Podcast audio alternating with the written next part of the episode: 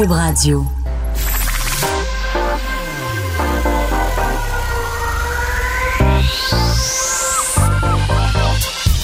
Même l'été, le midi, faut rester informé.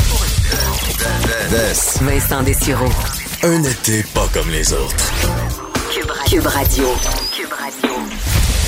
Bon lundi, bienvenue à l'émission. euh, Alors que le soleil euh, ben, illumine le Québec en entier. Pour un bon bout de temps, on est sous le même avertissement euh, à certains endroits de chaleur accablante dans les prochains jours.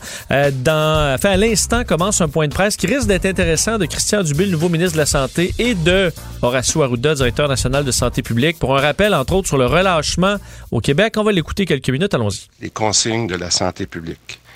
J'ai demandé euh, au cours du week-end à ma sous-ministre de me faire des recommandations avant jeudi de cette semaine pour voir ce qui doit être fait ou modifié, et ce, en collaboration avec les organismes suivants. Je vais vous en nommer quelques-uns. La Régie des alcools et des courses et des jeux, pour voir ce que nous pouvons faire avec les permis de bar en cas de non-respect des consignes avec euh, la CNESST pour voir ce que nous pouvons faire du côté des amendes aux propriétaires. Avec la sécurité publique, de voir ce que nous pouvons faire pour que si des amendes peuvent être données aux clients qui ne respectent pas les règles. Et dernièrement, avec la santé publique, s'il est nécessaire, de reconfiner les bars. De façon pratique, nous réfléchissons en ce moment à plusieurs limitations. Par exemple, le nombre de personnes par établissement qui est fixé en ce moment par permis, les heures d'ouverture qui pourraient être resserrées, l'obligation d'avoir une place assise et de rester assis. Les associations de bars seront interpellées, elles ont un rôle à jouer. Alors, de façon générale, nous sommes en lien avec la sécurité publique pour, que, pour avoir une présence euh, policière plus forte à compter de jeudi, et ce, dans les grandes régions du Québec. Je veux donc rassurer la population que nous allons suivre la situation de très près et faire des ajustements importants pour que les situations ou les événements que nous avons vus dans les derniers jours ne se reproduisent plus. Je veux être très clair, très très clair. Les fautifs devront être sanctionnés et nous n'hésiterons pas à fermer les établissements au besoin. On ne laissera pas passer une autre fin de semaine avec des incidents de la sorte, car l'effet du non-respect de ces règles se fait sentir, comme vous le savez, toujours dans les 7 à 10 jours suivants. On ne le voit pas encore dans nos résultats. Évidemment, ce n'est pas ce qu'on souhaite faire. Mais on a juste à regarder ce qui se passe en ce moment dans certains États américains. Il n'est pas question qu'une minorité de délinquants mette à risque la santé des Québécois ou la relance du Québec. Maintenant, sur les résultats du jour, le bilan du jour. Nous avons 74 nouveaux cas confirmés. Malheureusement, encore trois décès, bien que ce chiffre soit en baisse, puis j'en profite c'est ma première fois, euh, c'est toujours euh, quelque chose d'annoncer des décès, d'offrir mes, mes sympathies à tous ceux qui sont affectés, les familles. Euh, malheureusement, encore une fois, nos hospitalisations, pour la première fois depuis plusieurs jours, sont en hausse de 6. C'est peu, mais c'est un renversement de tendance. Souvenez-vous que nous avons eu une baisse des hospitalisations depuis plusieurs semaines et euh, le nombre de personnes aux soins intensifs est en réduction de 1.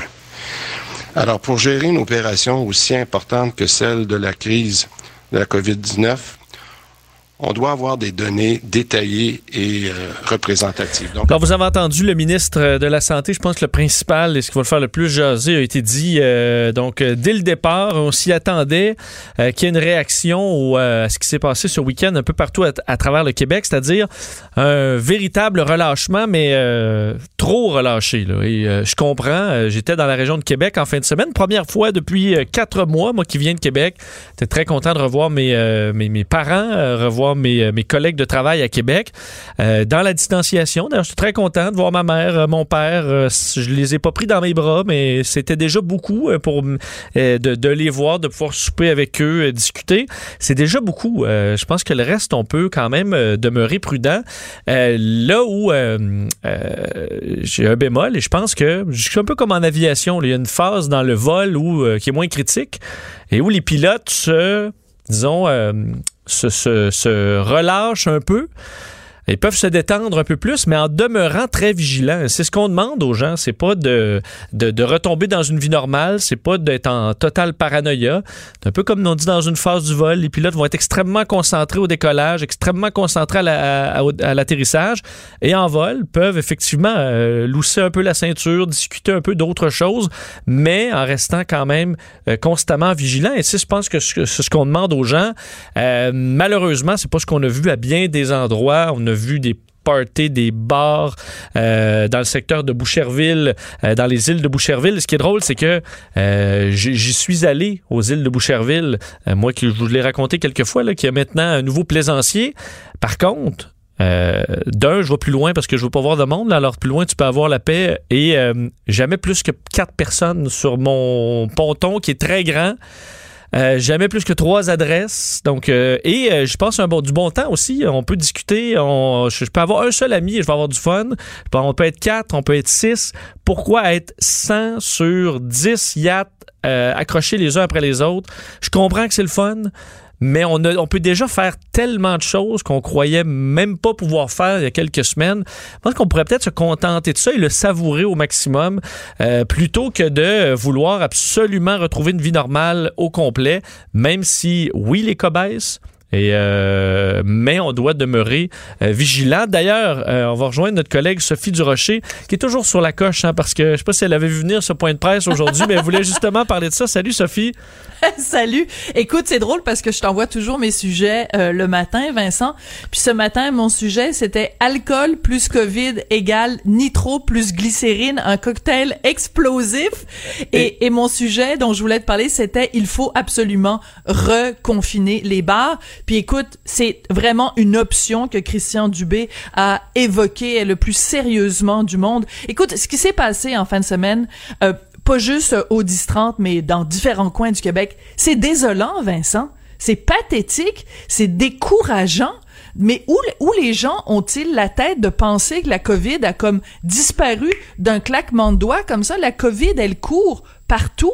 Elle est comme la maladie d'amour dans la chanson de Michel Sardou. Sardou, elle court, elle court. Elle est là, la COVID. Est-ce que tu es quand même d'accord qu'on peut, je, trouve qu'on peut déjà faire tellement, on a déconfiné, on est déconfiné.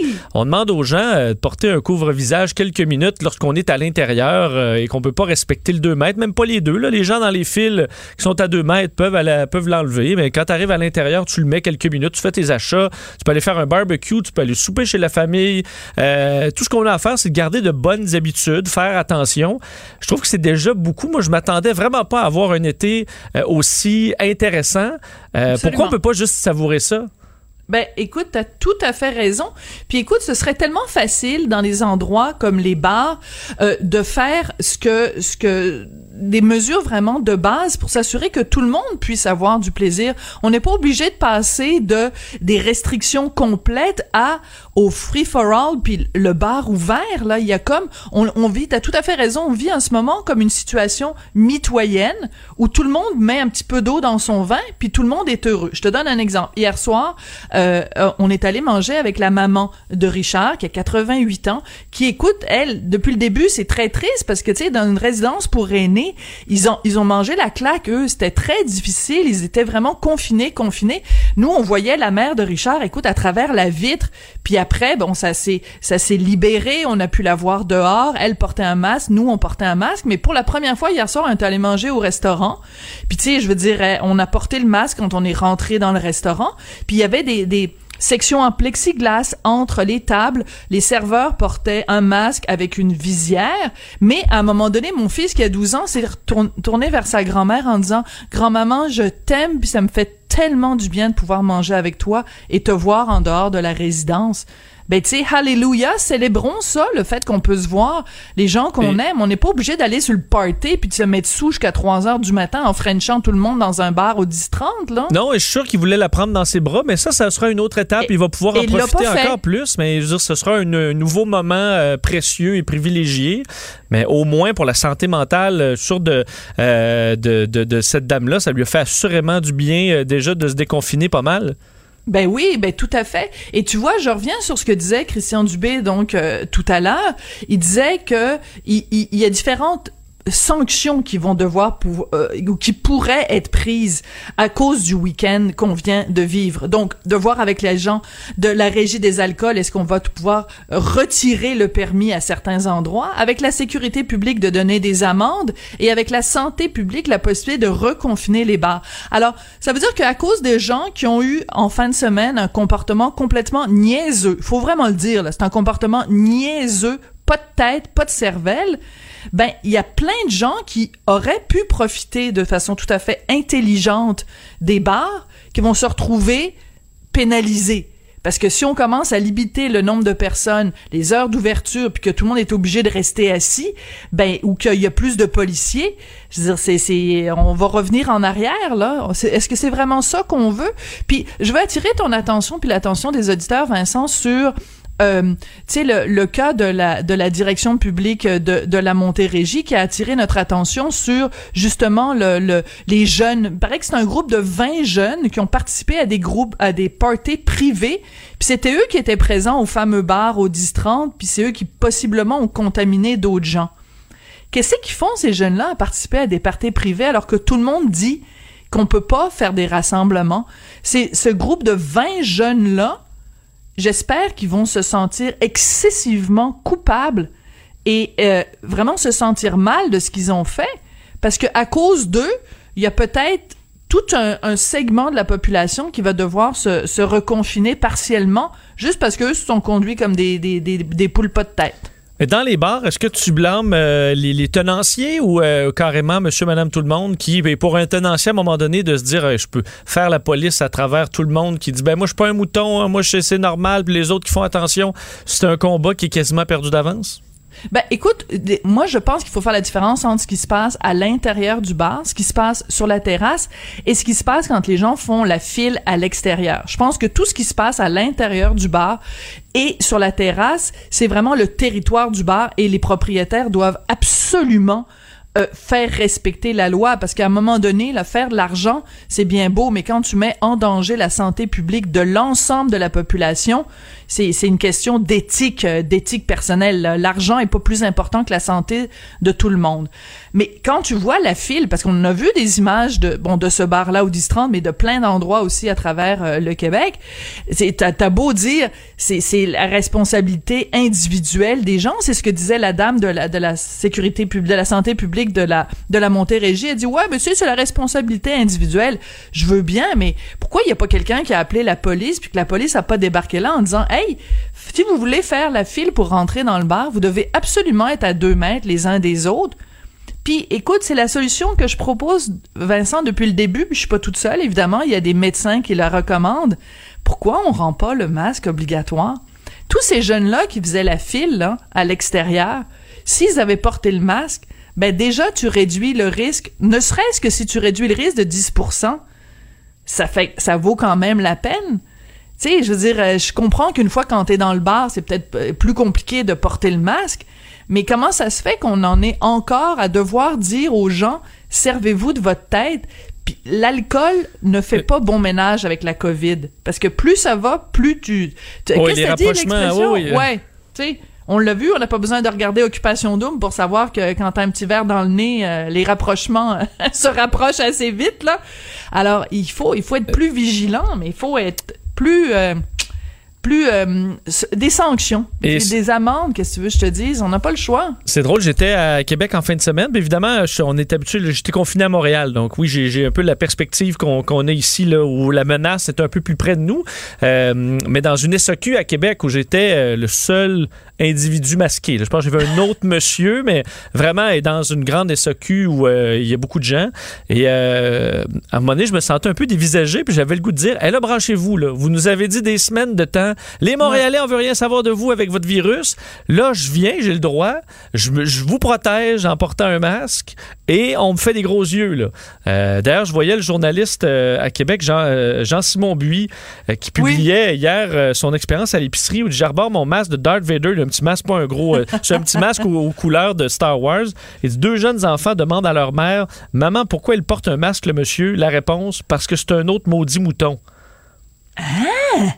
Et Là, tu te dis, Aïe, OK, est-ce qu'on peut quand même au moins laisser les gens qui portent des, qui portent des masques, les laisser tranquilles? là? Et là, c'est les insultes. Là. Il, y a quand même, il y a quand même des limites. Il a publié son histoire, juste racon- j'ai exactement Ouais, ouais. écrit ce que je vous ai lu. Écoute, les, des centaines de messages d'insultes en disant que c'est un mouton puis que c'est un cave. C'est hallucinant. Euh, c'est euh, est-ce qu'on peut au moins laisser les gens tranquilles qui portent un masque? Parce que c'est pas ceux qui en portent pas qui se font insulter là présentement dans les commerces c'est euh, c'est l'inverse c'est un peu navrant Non, mais c'est tout à fait navrant. Puis écoute, euh, moi, je, je, n'en reviens pas. Le, l'outrecuidance des gens qui qui euh, qui pensent que porter le masque ou le le confinement ou la distanciation sociale, c'était un mouton si tu fais ça. Je vais te donner un autre un autre exemple dans la presse de ce matin. Ils sont allés à ils racontent qu'ils sont allés à Saint-Sauveur pour voir un petit peu comment ça se passait, les gens qui, qui étaient sur le party en fin de semaine. Et à un moment donné, ils interviewent une dame. Je vais la nommer parce qu'écoute, elle est nommée dans, la presse. Elle s'appelle Kathleen Lavoie. Visiblement très heureuse à l'idée de pouvoir danser pour la première fois depuis quatre mois. Donc, elle est attablée à une terrasse à Saint-Sauveur. L'alcool coule à flot, a bien du fun. Et elle dit euh, aux journalistes qui l'interviewent, elle dit, on est ici pour avoir du plaisir et oublier, c'est ça la santé. Si on pogne un ticket, on pognera un ticket. Donc, dans la tête de cette dame-là, le, plus grave qui peut arriver de si elle a un comportement où elle respecte pas la distanciation sociale, c'est pas qu'elle va attraper la COVID. Le plus grave qui peut y arriver, c'est avoir une contravention, puis c'est pas grave, elle va la payer. Mais là, elle continue en disant les cas ont diminué, on a de moins en moins besoin de la distanciation, on est toujours ben pas en train de se tousser dessus.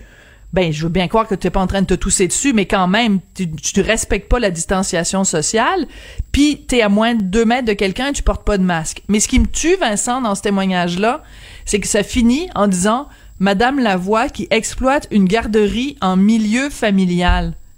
Allô, Wow. Madame Lavoie, je vous décerne l'étoile du match des, des vraiment des gens qui ont pas de réflexion face à la COVID. Vous exploitez une garderie en milieu familial, vous êtes en contact donc avec des petits enfants à longueur de jour, puis vous vous comportez comme ça la fin de semaine, puis en plus vous êtes même pas gêné de donner votre nom, que votre photo soit dans le journal, que tout le monde le voit, ou vous prônez le fait que oh c'est pas grave, le pire qui peut arriver c'est on va avoir un ticket.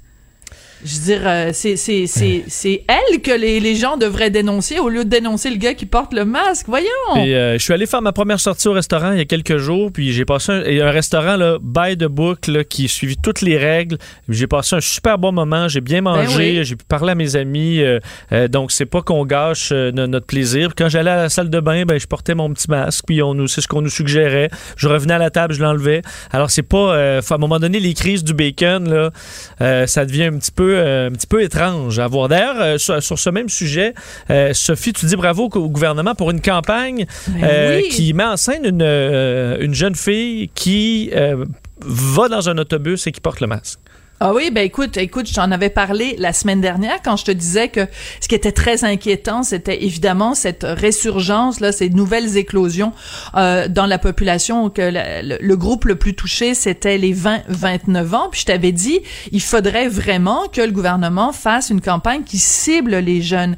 Et ben ils l'ont fait et c'est extraordinairement bien fait parce qu'on voit une jeune fille qui attend mais on n'a aucune idée le, contexte puis tout ça puis elle, ne porte pas de masque. Et là à un moment donné on la voit elle fait juste se lever elle met le masque et elle rentre dans l'autobus.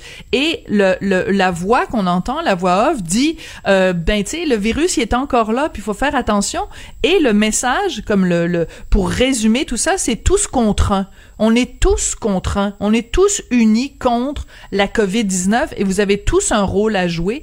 Mais le fait que ce soit une, une, une jeune femme qui soit vraiment au cœur de cette campagne-là. Bien sûr, c'est pour nous rappeler que le masque, euh, euh, à partir de, très bientôt, là, la semaine prochaine, va être obligatoire dans les transports euh, en public, les transports publics. Mais au-delà de ça, plus on va normaliser le port du masque, plus on va s'adresser aux jeunes, plus on va les sensibiliser, plus le message va passer, j'espère, parce que la solution, l'autre solution, là, faire comme les Américains, là, qui se retrouvent avec des dizaines de milliers de cas, c'est, terrifiant ce qui se passe aux États-Unis, là.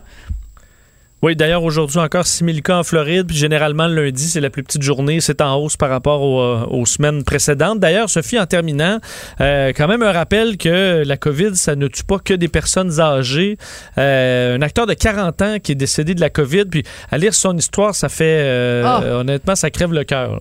Ça crève le cœur. Écoute, c'est un, acteur canadien. Il est né à, Hamilton, en Ontario, euh, d'un d'un père euh, immigrant du Costa Rica.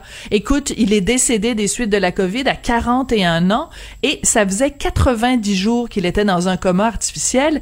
Et écoute, c'est une histoire vraiment à briser le cœur parce que sa femme, Amanda Klutz, sur Instagram, ça fait donc 90 jours. Chaque jour, elle publie sur Instagram l'évolution de l'état de son Écoute, Vincent, si tu as envie de pleurer à chaudes larmes, il faut que tu ailles voir le compte de cette femme-là qui tous les jours va rendre visite à son mari à l'hôpital. Écoute, à un moment donné, elle a tellement réussi à ameuter toute la communauté des acteurs euh, et des gens du showbiz américain. Sylvester Stallone a fait un message pour son mari Nick Cordero en lui disant euh, lâche pas Nick you are the eye of the tiger.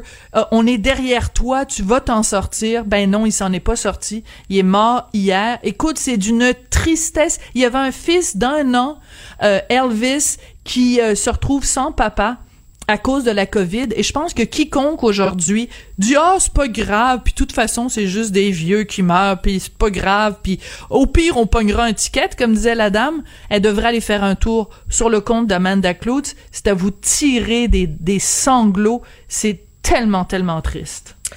Ben, merci Sophie. Euh, on, va surveiller les ré- réactions de cette sortie de M. Dubé, euh, le ministre de la Santé aujourd'hui. Rappelez qu'il mandate la Régie des alcools euh, à, vérifier si on peut retirer les permis des bars qui sont qui ne respectent pas les règles. La CNESST d'émettre des amendes à la sécurité publique également, à la santé publique de reconfiner des bars s'il faut.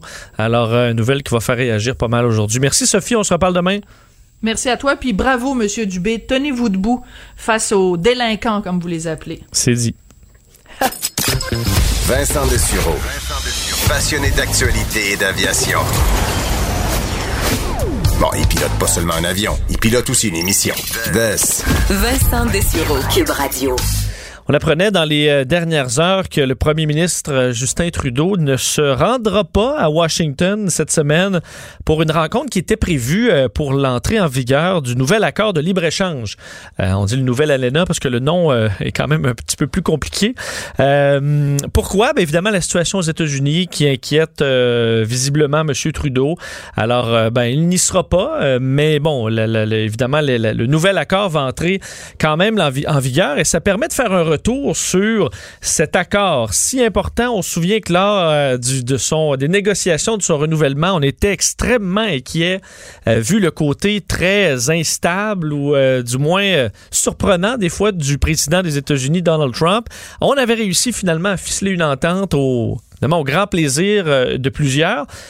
Mais est-ce qu'on est trop euh, euh, soumis ou trop imbriqué dans l'économie américaine euh, qui risquerait donc bon, plusieurs choses au Canada à long terme?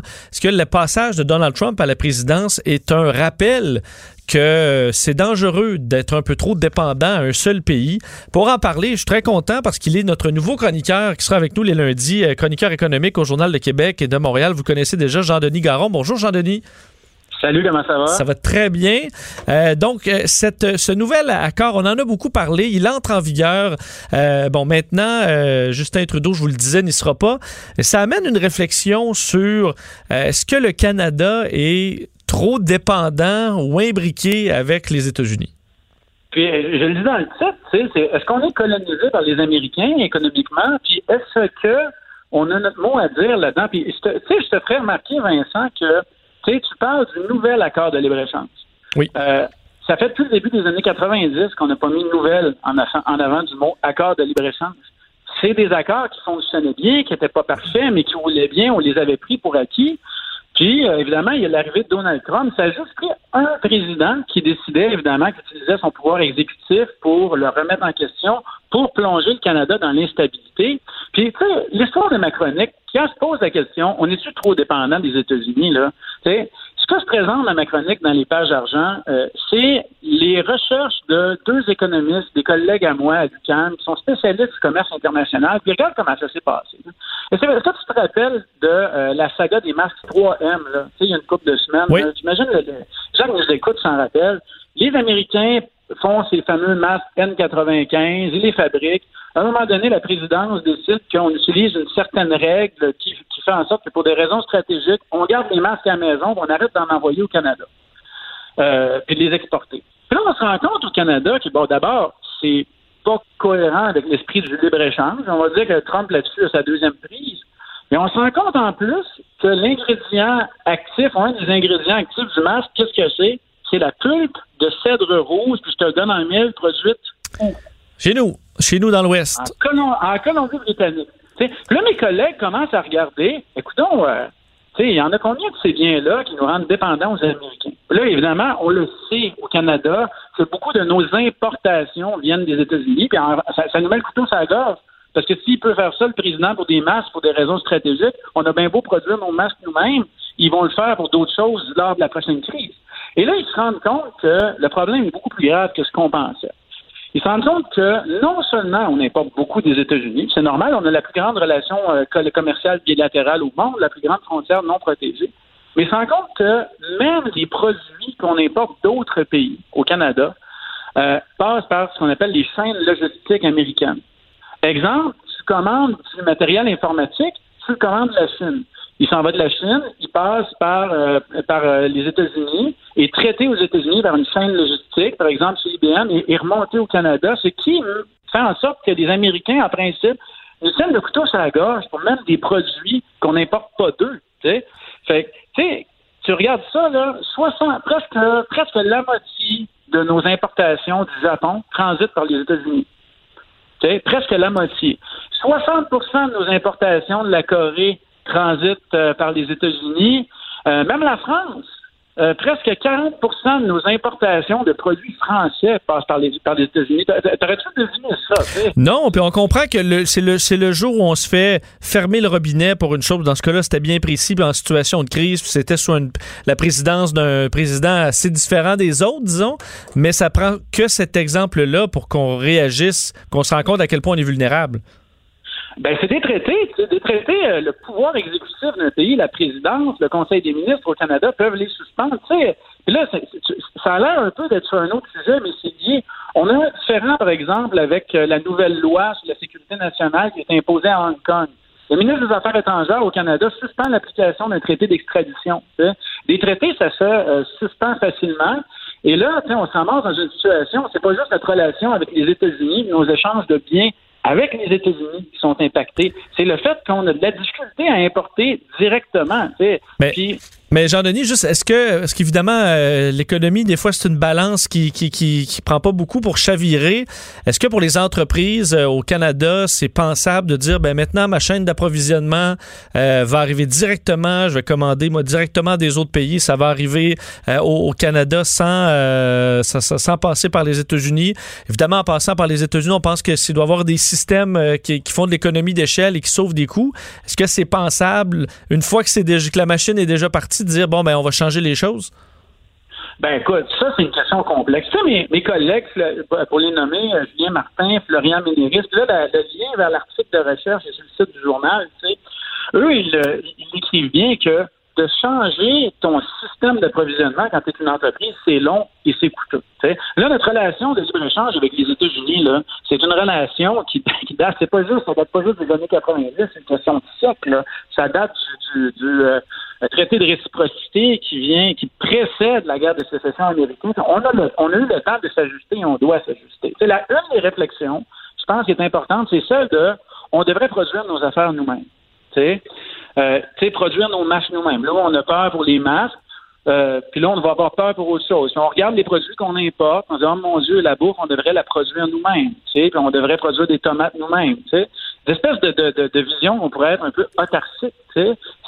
La première étape, là, ce que ça nous dit, cette recherche-là, c'est qu'il faut d'abord pas tout importer notre stock via le même pays. Et la bourse qu'on importe du Mexique, nos importations mexicaines, c'est quoi la proportion du stock qu'on importe des États-Unis, euh, du Mexique qui passe par les États-Unis? Ça doit être immense, surtout que c'est pas beaucoup par camion. 95 Bon.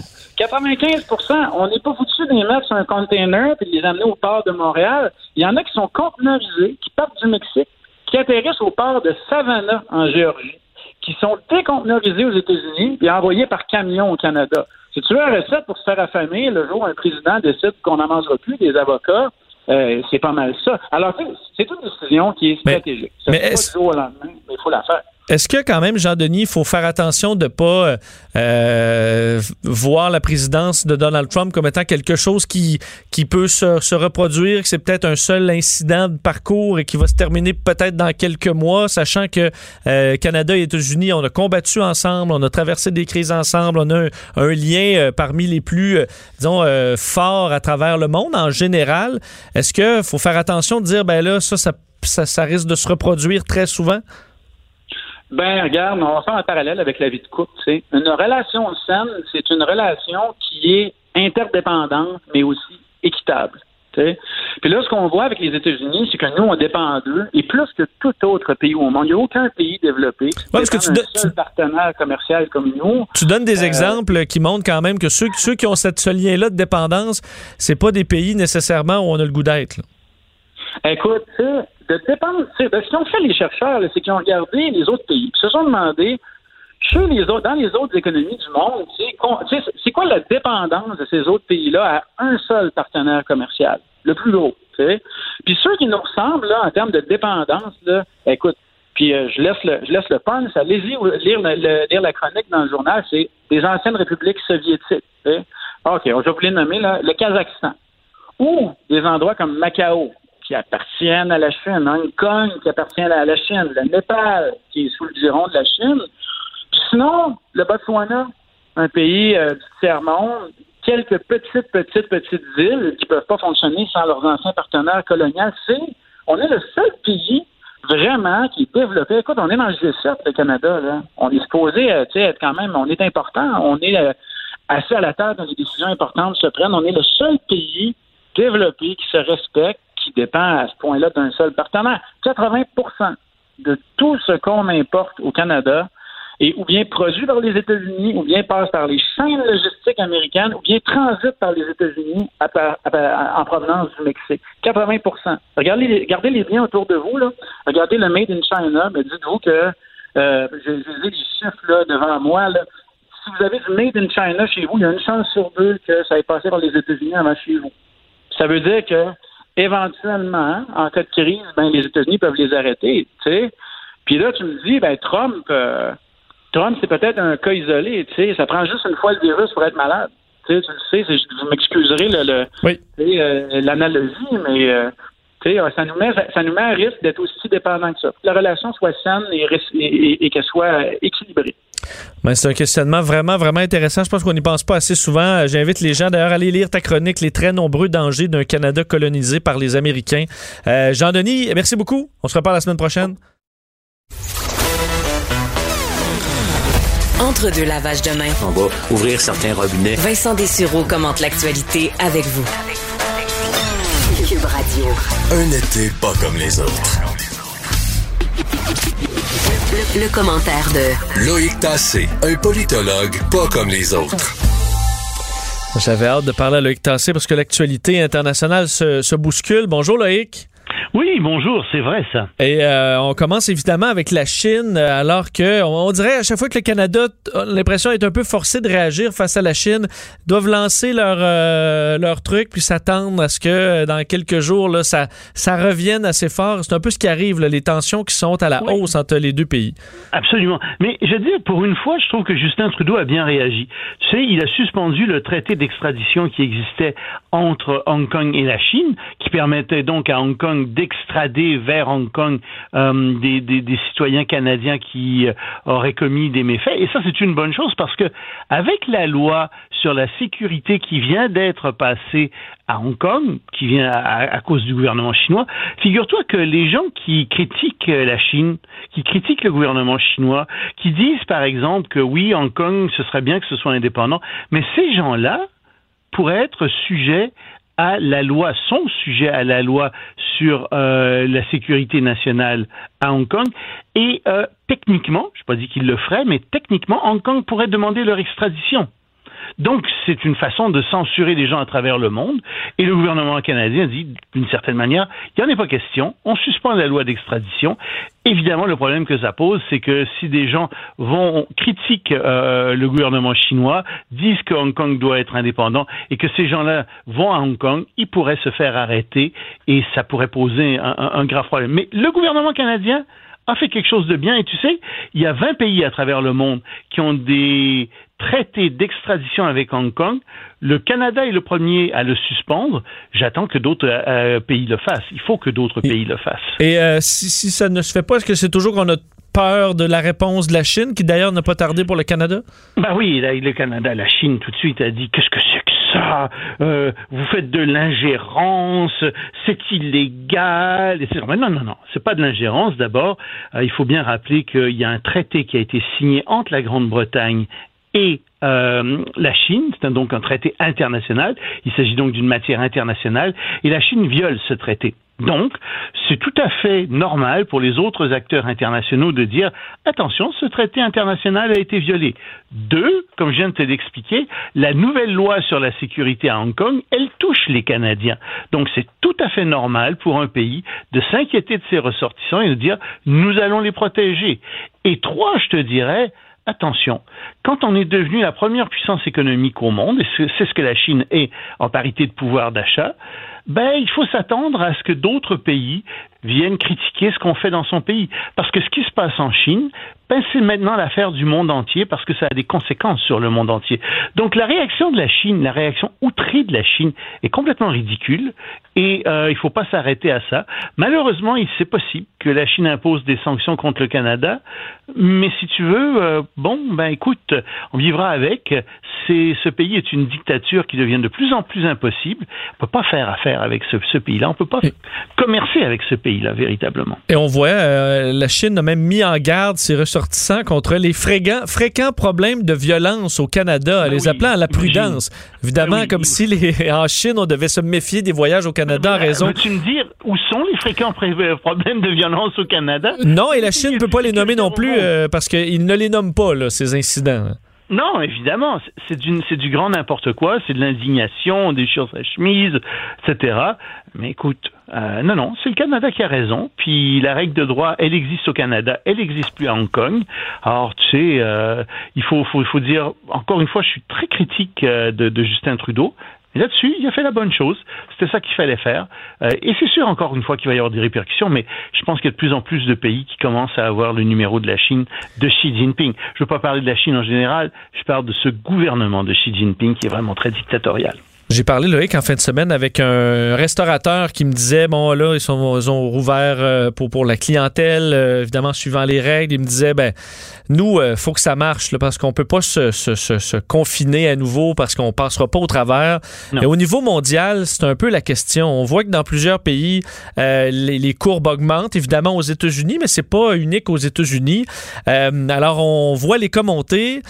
Mais est-ce qu'on peut se permettre de se confiner à nouveau, de ne pas déconfiner? C'est la grande question. C'est une grande question. Puis, si tu veux, quand on regarde les courbes, ça va pas très bien. Hein? Euh, à l'échelle mondiale, la pandémie n'a pas ralenti. Elle accélère. Euh, et puis, ça a diminué en Europe, ça a diminué au Canada, en Chine, bien entendu, au Japon. Mais ailleurs, elle augmente. Euh, en Inde, elle est en train de passer en quatrième vitesse. Puis l'Inde, écoute, c'est un milliard trois cents millions de personnes. Euh, il y, a, si tu veux, seulement 712 000 cas en ce moment. On, pense bien qu'il y en a bien plus que ça parce qu'ils n'ont pas des possibilités de détection aussi fortes que dans des pays développés. Mais ça accélère et ça commence à devenir un grave problème.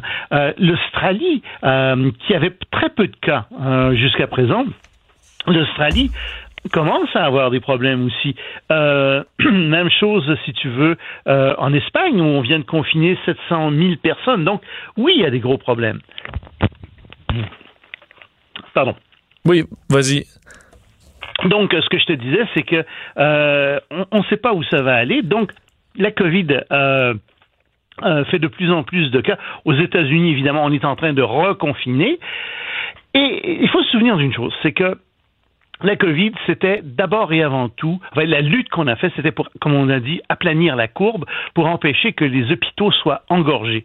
On a très très bien réussi à faire ça, mais on n'a pas réussi à empêcher, à détruire le virus. Le virus est toujours présent. Il est présent à Montréal, même si on n'a que 8 cas, bravo, c'est merveilleux.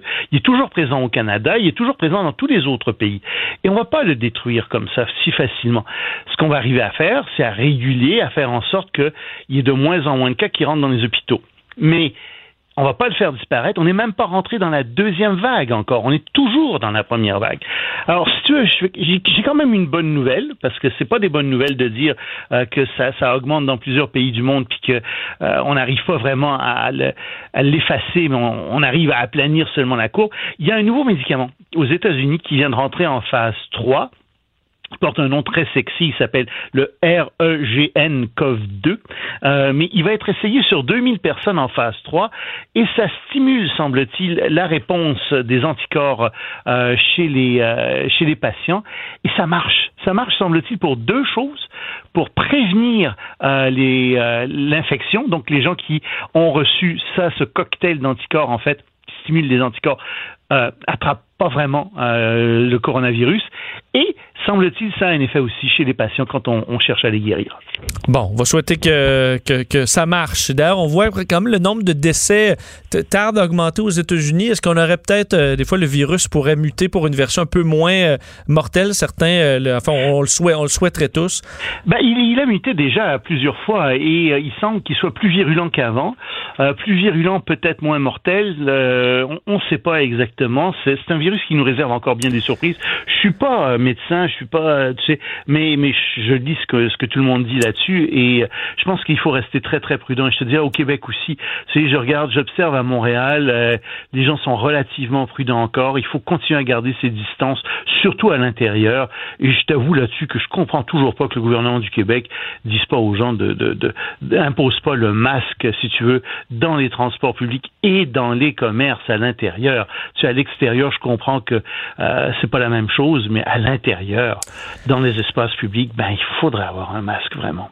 Et euh, un mot sur une histoire vraiment particulière entre euh, Israël et l'Iran. Euh, souvent, ce qu'on nous dit versus la, la, vérité, encore une fois, ça peut être bien différent?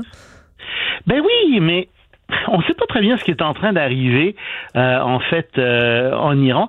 L'Iran a toutes sortes d'accidents, si je puis dire, qui se passent depuis trois mois. Euh, le 30 juin dernier, il y a un de ces sites nucléaires, le site de Natanz, qui a pris feu. Ça a été revendiqué cette attaque-là par un groupe peu connu, un, groupe de, d'opposants. et alors, on se rend compte en fait qu'il y a plein d'attaques comme ça qui, depuis trois, que, l'Iran subit depuis trois mois. Le gouvernement iranien dit, oh mais non, mais ce sont des accidents, vous savez. Euh, non, non, non. Mais en fait, il semble bien que ce soit Israël qui, qui soit derrière tout ça. Et euh, on pense ça en grande partie parce que Israël a subi, euh, il y a trois mois, une attaque cybernétique sur son réseau d'eau potable de la part du gouvernement iranien. Il s'est rien passé, ça a pu être déjoué, etc. Mais que s'est-il passé ensuite Comme par hasard, euh, le, la ville, la grande ville portuaire de Sarid, oh là là, j'arrive pas à le prononcer, Sarid Rajai euh, a été attaqué, euh, a subi une attaque cybernétique qui a bloqué tous ces canaux, tous ces, où passe l'eau, etc. Et il y a eu des inondations partout. On s'est dit, tiens, c'est quand même curieux que ça existe. Ah oui, mais vous savez, problème informatique, etc. Plusieurs incendies, en fait, ont, ont lieu dans plusieurs installations clés euh, en, Iran depuis trois mois. Et euh, bien sûr, euh, les services secrets israéliens se vendent pas ça, et les services de contre-espionnage iraniens se vendent pas non plus de pas avoir réussi à, arrêter ces attaques. Mais il semble bien que donc il y a un, ensemble d'attaques qui soient perpétrées par Israël en Iran même en ce moment et que ça fasse mal euh, à l'Iran. Un mot en terminant, X sur euh, Donald Trump. Il semble que des, euh, lobbyistes près du président ont euh, eu de lucratifs contrats reliés à la COVID-19. Mais oui, tu m'as envoyé un article là-dessus, puis c'était fascinant de voir ça. Tu sais, Donald Trump avait dit nous allons nettoyer le marécage, clean the swamp. Oui, oui, bien sûr. Alors il y aura plus de ce genre de choses, de contrats qui vont être donnés à des lobbyistes, etc surprise, euh, il semble qu'il y ait 40 personnes, 40 lobbyistes qui aient reçu 10 milliards d'aides fédérales dans le cadre de la lutte contre le Covid-19. Et parmi ces gens, on trouve, euh, comme par hasard, des gens qui euh, sont des, des gens qui faisaient partie de la campagne de financement euh, de Donald Trump, qui faisaient partie de la campagne de financement de ses élections, de, de sa réélection, de festivités pour l'inauguration de son, son premier mandat présidentiel, etc. Donc, en fait, on se rend compte que, tiens, c'est curieux, c'est comme d'habitude, c'est même pire que d'habitude. Donald Trump a donné des contrats à ses petits amis. Hmm, alors, effectivement, euh, un président différent, mais pas sur tous les plans. oui, il est fou, mais à part ça, il est pire que bien d'autres présidents, ben, euh, en effet. C'est dit. Euh, Loïc Tassé, merci beaucoup. On se reparle demain. Cube Radio. Vincent Dessureau. Pour nous rejoindre en studio, 187 Cube Radio. 1877 827 2346. Évidemment, euh, un peu partout à travers le Québec, on a l'impression que euh, la, COVID-19 représente moins une menace. On a vu à quel point plusieurs se sont relâchés, mais évidemment, dans le milieu euh, de la santé, dans le milieu des CHSLD, c'est différent. On sait que plusieurs CHSLD sont encore frappés de plein fouet par les, problèmes. On sait que ça prend une seule personne qui peut entrer la maladie dans un centre pour personnes âgées et faire des ravages dramatiques. On a fait appel, même en situation d'urgence aux militaires dans les euh, derniers mois au Québec. Situation vraiment inhabituelle, évidemment, une situation de crise euh, comme on a rarement vu. Euh, et on a rapidement vu que M. Trudeau garder les militaires dans les CHSLD semblait pas super à l'aise avec ça. Et on a travaillé à une transition pour remplacer en quelque sorte ces soldats par des membres de la Croix-Rouge qui vont donc en fait ce qu'on appelle des aides de service qui vont accomplir pratiquement les mêmes tâches que les militaires, mais évidemment provenant d'un euh, d'un autre service. C'est demain que ça commence, une première cohorte de 110 aides de service formées par la Croix-Rouge, euh, euh, qui va donc épauler les, les, préposés aux bénéficiaires qui sont déjà dans les centres d'hébergement et de soins de longue durée, particulièrement à Montréal, évidemment, pour parler de la situation, ce qui s'en vient pour eux dans les prochaines semaines et les prochains mois.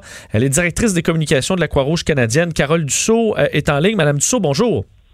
Bonjour, M. Desiro. Euh, donc, c'est, euh, c'est un départ, je suppose, euh, un petit peu de fébrilité et peut-être même un peu d'anxiété avant de commencer ce, défi qui doit quand même faire peur à, certains courageux qui vont s'y présenter?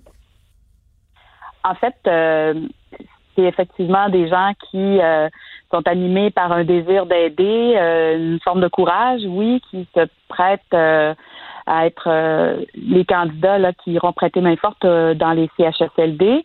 Nous avons eu une bonne réponse euh, du public là, des suites de notre campagne de recrutement, de, de, la sollicitation qu'on a fait. Alors, on est prêt à, compter de demain à déployer graduellement là, plus de plus de 100 personnes. Là. Euh, on peut quand même dire que euh, c'est inhabituel pour la Croix-Rouge canadienne d'intervenir euh, dans le pays, à part évidemment, on pense à des inondations, des incendies, mais normalement pour ce genre de mission-là, c'est des missions qui sont outre-mer. Tout à fait.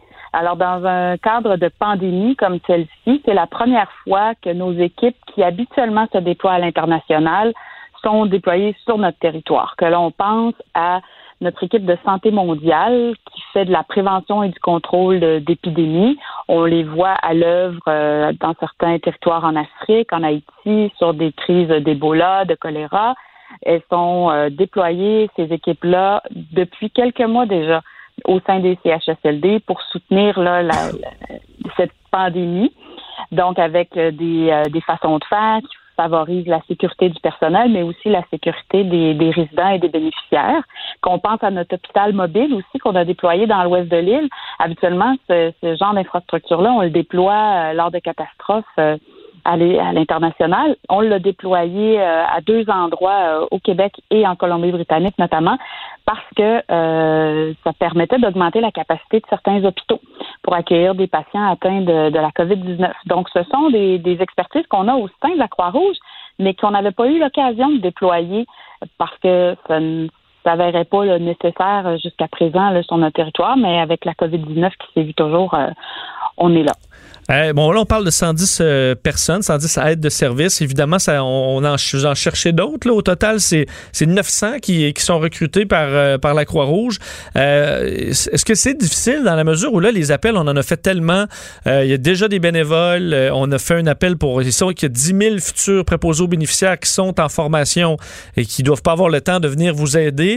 Est-ce que vous avez un peu de difficulté à trouver ceux, ceux qui sont prêts à y aller en plein été alors que la PCU entre autres, a été, a été allongé, euh, de trouver des gens qui, veulent euh, aller aider en CHSLD? En fait, on a reçu beaucoup de candidatures jusqu'à présent. On est en analyse de ces candidatures-là actuellement aussi, parce que c'est un processus là euh, qui mène à un emploi qui va durer environ quatre semaines, peut-être plus, qui s'échelonne sur trois mois environ. Parce que vous l'avez dit, l'armée a quitté. Euh, éventuellement, les préposés aux bénéficiaires que le gouvernement du Québec est en train de former vont entrer aussi en fonction. Donc, nous, c'est un recrutement euh, rapide, une formation éclair que les aides de service euh, reçoivent actuellement pour un déploiement euh, dans les à partir de cette semaine puis dans les prochaines semaines. Donc on est on est heureux d'avoir eu euh, autant de candidatures. Toutefois, il est possible évidemment puis on invite les gens à le faire, les gens qui euh, qui ont envie de travailler auprès des personnes âgées, qui ont des aptitudes en interaction, qui veulent aider dans des tâches là, comme la distribution de repas, la socialisation avec les bénéficiaires. On invite les gens à poser leur candidature encore au croixrouge.ca on pourrait avoir besoin de vous effectivement dans les prochaines semaines. Euh, c'était quand même touchant de voir dans les derniers mois euh, des, militaires en uniforme euh, qui aidaient des personnes âgées à marcher, les accompagnaient pour une petite sortie à l'extérieur autour d'un CHSLD, par exemple. vous avez, la Croix-Rouge, contribué à cette formation qu'ont eu des militaires avant leur entrée en service. Comment ça s'est passé, la collaboration avec les militaires dans les derniers mois? Ah, très bien. Très bien. Vous savez que, euh, petite anecdote, au sein de, au sein des forces armées, le personnel médical, euh, donc ceux qui ont une formation euh, médecin, euh, infirmier, infirmière ou autre, ils, ils arborent la Croix-Rouge. Il y a une raison historique à cela, c'est que la Croix-Rouge est née sur les champs de bataille et le personnel médical de la Croix-Rouge, qui de, de l'armée, pardon, le personnel médical de l'armée, qui doit intervenir en neutralité aussi, comme la Croix-Rouge, peut porter la peut porter notre notre emblème. Ce sont les seuls qui peuvent le faire. Donc, euh, pour l'anecdote historique, c'est celle-ci, mais pour, euh, pour la Mais ça permettait, euh, ça, permet, faut dire, entre autres, je pense sur le champ de bataille, que peu importe le camp, qu'il soit ennemi ou pas, ceux qui arborent la, Croix-Rouge, ben, on les laisse faire leur travail parce que c'est pour sauver des, des êtres humains. Exactement, exactement. Vous m'aurez permis la petite anecdote historique là, qu'on aime bien, euh, mais qui a, qui a, quand même une énorme portée là, quand il est question là, de, évidemment d'intervenir sur les champs de bataille. Alors, à la bataille sur, euh, sur le champ de la, de la COVID-19, on a uni nos, nos forces, on a d'abord former les militaires pour leur propre sécurité, si je puis dire, parce que on est en mesure là, d'expliquer là, comment, par exemple, euh, porter le matériel euh, qui protège là, euh, les, les, gens qui interviennent, puis aussi pour protéger les résidents et les bénéficiaires, et aussi dans certaines façons d'interagir puis d'intervenir auprès de ces personnes-là. Faut, faut savoir aussi qu'il y a dans les établissements, les milieux de vie, les CHSLD, quand même les équipes régulières qui sont là, qui ont été euh, au front, qui ont été affectées aussi, euh, aussi par la COVID, mais qui euh, sont là aussi pour encadrer là, la, la, façon de la façon de faire, puis la façon d'intervenir auprès des résidents. Donc, c'est un beau travail d'équipe. Ça prend combien de temps pour vous, comme si vous arrive un bénévole qui n'a pas de connaissances particulières en la matière, vous allez le former là, pour on comprend que c'est les gestes de base, mais en combien de temps? En fait, on offre une, formation de quatre jours et ce sera, c'est par la suite un emploi rémunéré. Je me permettre de le, de le préciser. Donc, euh, une formation euh, en différents modules, en ligne, en présence, et aussi pour deux aspects pour savoir comment intervenir auprès des gens, mais aussi pour savoir comment se protéger. Alors, ces, ces deux aspects-là sont très importants là, pour les gens qui vont euh, officier comme aide de, de, service par la suite. Et euh, donc, évidemment, ces gens-là, comme, euh, comme je le disais, vont être euh, rémunérés pour euh, la période durant laquelle ils vont s'engager au sein des CHSLD avec la Croix-Rouge. Donc, on rappelle, euh, donc sur le site de la Croix-Rouge, les gens qui sont intéressés, est-ce qu'il y a des horaires particuliers? C'est du temps plein pour, euh, pour l'été? Est-ce qu'on doit s'engager pour un minimum de temps? Oui, c'est du temps plein et on demande aux gens de s'engager pour un minimum de quatre semaines qui pourrait être renouvelable sur une période euh, jusqu'à peut-être trois mois. Il faut voir qu'on nous, on se déploie en fonction des besoins. Les besoins sont identifiés par les CIS et les CIUS. On, donc, on commence euh, d'ores et déjà dans la région de Montréal cette semaine pour ensuite se déployer graduellement là, ailleurs. Ben, c'est très intéressant. On pourra euh, surveiller votre euh, travail dans les euh, Oui. prochains mois. C'est inspirant de voir qu'il y a encore des gens qui lèvent la main, là, même si c'est l'été euh, et que on, les gens se déconfinent, ont hâte de faire la fête, d'aller au restaurant, que des gens sont prêts à, à lever la main pour aller aider les personnes âgées qui en ont encore besoin parce que pour eux, c'est loin d'être Ah fini. oui. Ah, tout à fait. Carole Dussault, merci beaucoup. Merci, M. Desureau, puis merci aux gens qui se sont engagés avec nous dans ce mandat exceptionnel. On les Merci. remercie. Merci à vous, Carole Dussault, et euh, directrice des communications de la Croix-Rouge canadienne. Alors, on rappelle, on cherche au total 900 personnes pour cet été. Euh, L'objectif n'est pas encore atteint, alors euh, c'est encore ouvert aux intéressés. Euh, donc, on disait, là, minimum un mois renouvelable, des salaires qui sont comparables à ceux des nouveaux préposés aux, bénéfici- aux bénéficiaires, donc 25 à 26 dollars de l'heure. Alors, pour certains qui ont qui ont pas travaillé depuis un certain temps, qui ont perdu leur travail euh, et qui ont euh, ben, qui ont le cœur à l'ouvrage et à donner un coup de main, ben ça peut être quand même je pense une expérience de vie là. Puis je dis ça, euh, je, comprends là que je, c'est, facile à dire ah ben là hein, pour vous ça va être une belle expérience comme le disait euh, Legault. là. Non c'est pas facile, c'est tout un défi. Alors je lève mon chapeau à ceux qui, qui lèvent la main sur le site de la Croix Rouge. Vous trouverez les informations pour vous inscrire si vous le souhaitez. Vincent Dessureau. La seule émission de radio qu'on aimerait swiper à droite. Vous écoutez Vincent Dessureau. On est de retour et euh, vous rappelez qu'il fait chaud à ceux qui euh, entament leurs vacances. Euh, ben, vous deviez avoir euh, regardé la météo avec, euh, avec joie. Sachez quand même qu'on est en avertissement de chaleur, entre autres pour la région de Montréal, à partir de demain. Euh, et c'est une euh, canicule. En fait, on est déjà rendu quoi la troisième, euh, ce qui est normalement le cas pour l'été au complet. Alors c'est euh, un été pas exceptionnel, mais à date quand même inhabituel en termes de vagues de chaleur. Euh, la journée la plus chaude, c'est euh, vendredi. On devrait atteindre avec l'humidité 42 degrés. Alors, on n'avait pas vu ça depuis euh, quand même un certain temps. Euh, alors, avertissement de chaleur, région métropolitaine de Montréal jusqu'à Sorel-Tracy. Et euh, bon, dans d'autres endroits, un peu partout à travers le Québec, ce sera très chaud. Alors que euh, on attend les précipitations aussi. Malheureusement, quand c'est très, très sec et c'est que des orages qui viennent amener de l'eau, ça amène aussi des, éclairs, ça peut déclencher des feux de forêt. Donc, c'est une situation qui va inquiéter la SOP-feu, c'est sûr, à surveiller dans les prochains jours. On on vous le fait entendre en direct. Je vais vous rappeler quand même cette nouvelle d'importance. euh, alors que le bilan au Québec est euh, plutôt bon aujourd'hui, même si chaque décès est un drame, c'est trois décès euh, aujourd'hui au Québec, 74 nouveaux cas, six personnes de plus par contre hospitalisées. Ça, on n'avait pas vu ça depuis quelques temps. En général, c'est en baisse. Une personne de moins aux soins intensifs. Ça mène, en fait, ce week-end, on le sait, vous avez vu beaucoup de nouvelles sur un relâchement dans des restaurants, dans des bars. Ça mène le nouveau ministre de la Santé, Christian Dubé, à faire un point de presse tantôt avec euh, Horacio Arruda de la Santé publique pour annoncer que là, euh, c'était inacceptable ce qu'on avait vu en fin de semaine et qu'on ne pourra tolérer de revoir ça un autre week-end. Au moins, c'est dit et ça a été clair. Des fois, euh, avec M. Legault, euh, on parlait, ah, mais c'est Montréal, mais en région, ça va bien, ça va bien, ça va bien en région. C'est vrai que ça va bien en région, mais ça avait l'air d'un discours qui voulait dire, ben, prenez votre vie normale. M. Dubé, là, était très clair, c'est inacceptable et donne un mandat à plus plusieurs organisations pour serrer la vis et demande à la Régie des alcools euh, de préparer ce que seront les sanctions en termes de permis pour les établissements qui ne respectent pas les règles. CNESST des amendes euh, pour ceux qui ne respectent pas évidemment euh, la santé et sécurité au travail. La sécurité publique, la même chose. Et la santé publique de se préparer à reconfiner certains milieux, certains bars s'il le faut, en raison ben, d'un relâchement quand même trop euh, prononcé à plusieurs endroits.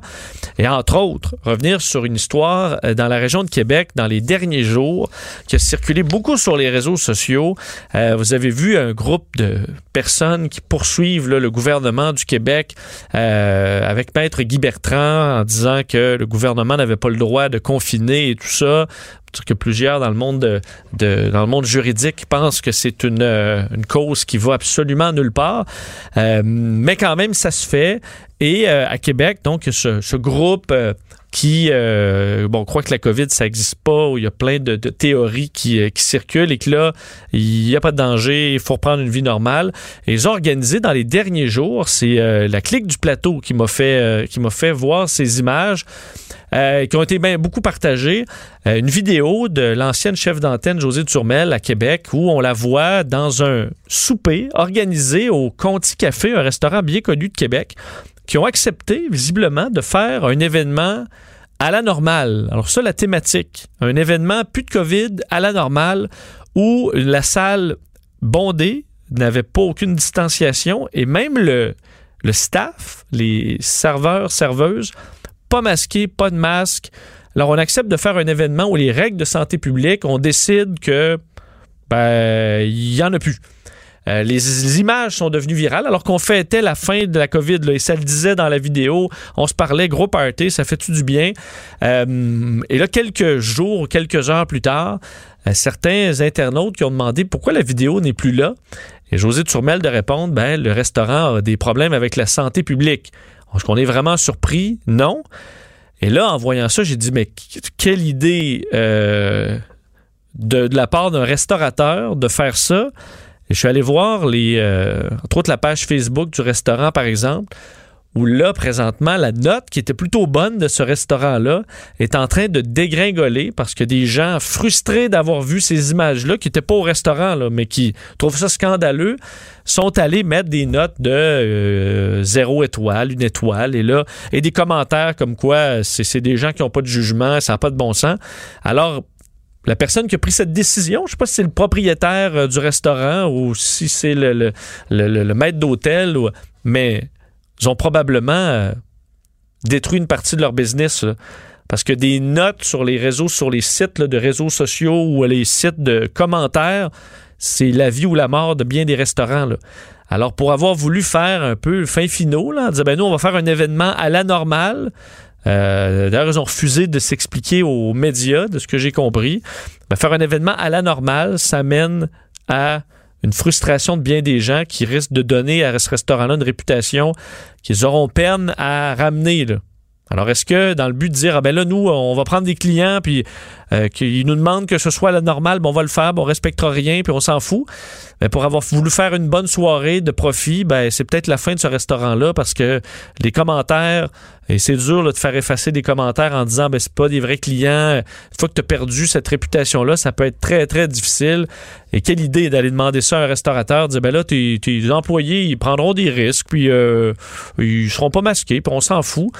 Euh, C'était pas la meilleure de ce restaurant-là. On verra s'il y aura des conséquences. Comme le disait Christian Dubé, euh, on est prêt à retirer des permis et d'émettre des amendes et de fermer, s'il faut, des endroits euh, qui refusent de respecter les règles de santé publique.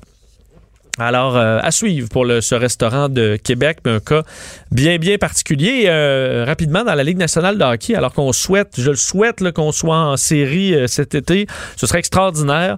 Euh, bien, on apprenait dans les dernières heures que depuis la deuxième phase du plan de reprise des activités de la LNH, c'est 35 cas positifs de détectés au sein de la Ligue nationale, enfin en termes de joueurs. Euh, 396 joueurs se sont présentés dans leur équipe respective là, aux installations pour faire des entraînements qui sont optionnels. 23 ont euh, reçu un résultat euh, donc positif. On en ajoute une euh, douzaine qui avaient déjà été testés positifs à l'extérieur de la phase 2, donc avant. On a quand même fait, puis ça montre la LNH, là, ils essaient fort que ça marche. 2900 examens, 1400 la semaine dernière, ils sont pas 10 000. Alors 1400 tests réalisés dans le protocole pour espérer pouvoir reprendre dans les prochaines semaines la phase 3 et qu'on puisse déclencher l'entraînement des clubs et qu'éventuellement on arrive aux séries euh, différentes, mais qu'on souhaiterait bien voir. En plus, s'il pleut au mois fin du mois d'août, il pleut. On est en série, ce serait extraordinaire, en espérant que ça marche, mais à chaque nouveau cas euh, de la COVID dans la Ligue nationale, et à chaque fois qu'il y a des nouveaux cas, et 10 000 cas en Floride et aux États-Unis, ça nous, repousse peut-être l'échéancier, euh, quitte à, la limite pas avoir de série au complet. C'est ce qu'on souhaite pas. On souhaite bien en avoir dans les prochains mois.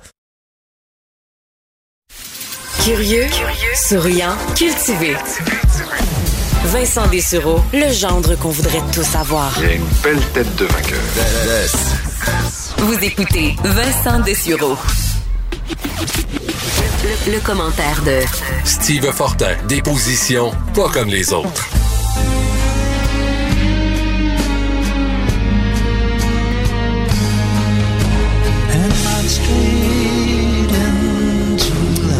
Je dois retrouver un Steve Fortin en, en deuil aujourd'hui d'un de ses idoles dans le monde de la musique. Salut Steve. Ben oui, est-ce que tu as reconnu la voix de, de la personne qui chantait? Hmm, attends là. Une Non. des figures les plus connues de l'histoire du rock, euh, rock psychédélique des années 60, mais ensuite c'est Roger Waters de Ah, l'ancien, ouais. le- oui, l'ancien frontman de, ben, enfin un des, oui. des deux euh, frontman de, de Pink Floyd. Oui. Est-ce que c'est ton préféré des frontmen? Je suis plutôt, je suis plus Roger Waters que, que David Gilmour, mais cette collaboration-là m'a été soulignée ce matin. Je ne la connaissais pas. Et euh, c'est un de mes amis mélomanes qui m'a dit, tu savais que Ennio Morricone avait fait une chanson avec Roger Waters pour euh, pour un film et tout ça. Je disais, ben voyons donc, c'est pas la meilleure de Roger Waters, mais je tenais à le souligner. Ben- ben, souligner le départ de ce, ce grand compositeur. Oui, parce que ça montre quand même l'étendue de l'œuvre du de, de l'homme quand on, ça passe sous silence qu'il a fait une collaboration avec Roger Waters. Rappelez que Ennio Morricone, donc ce, ce, ce, ce- ce maestro, ce monstre de la musique euh, italien euh, est, est décédé à l'âge de 91 ans. Lui, à qui on doit des musiques de films absolument euh, extraordinaires, entre autres.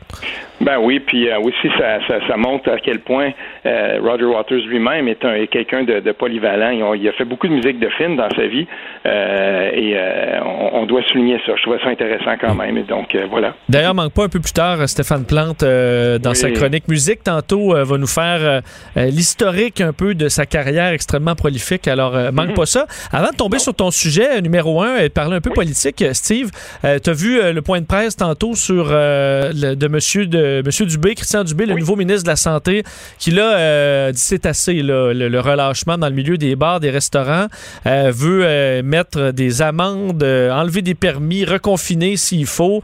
T'en penses quoi? Ben écoute, euh, c'est c'est- tout de suite après le, le point de presse, juste avant qu'on qu'on qu'on entende, en fait, c'était quelques minutes. euh, J'ai une bonne amie à moi qui travaille dans, dans, dans ce milieu-là, qui est euh, qui est serveuse depuis longtemps. Euh, elle a géré son propre établissement longtemps. Puis ce qu'elle me disait, c'était qu'en fin de semaine, c'était exactement ça qui se produisait dans son établissement. Euh, elle voyait qu'il y avait aucune, tu sais, je veux dire, à partir du moment où on donne un pouce, c'est comme si tout le monde avait pris un pied. Puis là, tout à coup, euh, si on dit aux gens, ben faites attention dans les bars, ben tu sais comme moi euh, après euh, trois grosses 50, là, il y a les chances que ton masque tu le gardes, tu l'auras plus. Puis c'est exactement ce qui est en train de se passer. Trop souvent, on voit trop de ces scènes là. Puis si on regarde ce qui se passe au sud de chez nous, ce virus-là, il, il est mesquin, il est là, il est latent et il attaquera. Et il faut pas oublier une chose. Dès le début, là, quand on a commencé tout ça, il y a eu plein de messages contradictoires par rapport au voile. L'Organisation mondiale de la santé émettait des fois des directives, puis ensuite euh, des communiqués pour dire non, ben c'est pas vraiment ça. On le connaissait pas. Et j'ai l'impression que les gens ne prennent plus les directives au sérieux. C'est très grave. Et je crois que Christian Dubé, aujourd'hui, nouveau ministre de la Santé, comme on dit en anglais, il dropped the hammer down. Il a mis son poing sur la table puis il a dit c'est pas vrai qu'on va tous se reconfiner à cause de euh, des incartades de certains, de quelques-uns. Et je crois que c'était une bonne intervention. Euh, justement, bon, parlons de son parti à Christian, Christian Dubé, euh, la CAQ. Mhm. Euh, le- Québec 125, qui est un. Bon, qui, qui a toujours fait de- des- des prévisions, des prédictions assez intéressantes Mhm. sur l'issue des, des, des élections. Place la CAQ, s'il y avait bon, des, élections aujourd'hui, avec un nombre de sièges qui, qui serait vraiment historique. là. Oui, donc on est euh, Philippe J. Fournier, qui est un analyste politique, est à l'actualité, est un peu partout à CTV en anglais, euh, astrophysicien de formation. Donc, euh, c'est lui qui a fait QC 125, qu'on voit aussi maintenant avec son 338 pour les circonscriptions fédérales. Quand il y a des élections provinciales dans d'autres provinces, il va monter un site pour dire, bon, ben voici. Lui, il prend les sondages, puis il fait des moyennes, puis les statistiques, ça le connaît. Il est astrophysicien après tout, et il est très bon. Et je l'ai eu en entrevue, je lui ai parlé ce matin de ça parce que je me disais, mais tabarnouche, 100 sièges sur 125, là, c'est, c'est ce qu'on voit à peu près en ce moment. Puis j'ai pas, pour ceux qui, ont vu mes, mes réseaux sociaux, donc euh, j'ai pris la photo pixelisée, là, chaque, euh, chaque comté au Québec est comme un- une espèce de ruche, là. Puis quand on regarde le Québec en ce moment, le Québec politique, ce qu'on voit, c'est l'île de Montréal, un comté dans mon bout qui est, qui est, qui est très, très, très libéral, qui est Pontiac, puis peut-être un à Laval. Tout le reste est CAC. Tout le reste dans le Québec est CAC. Puis on va l'écouter justement, Philippe Fournier, qui, euh, qui analyse un peu ça, donc on va l'entendre.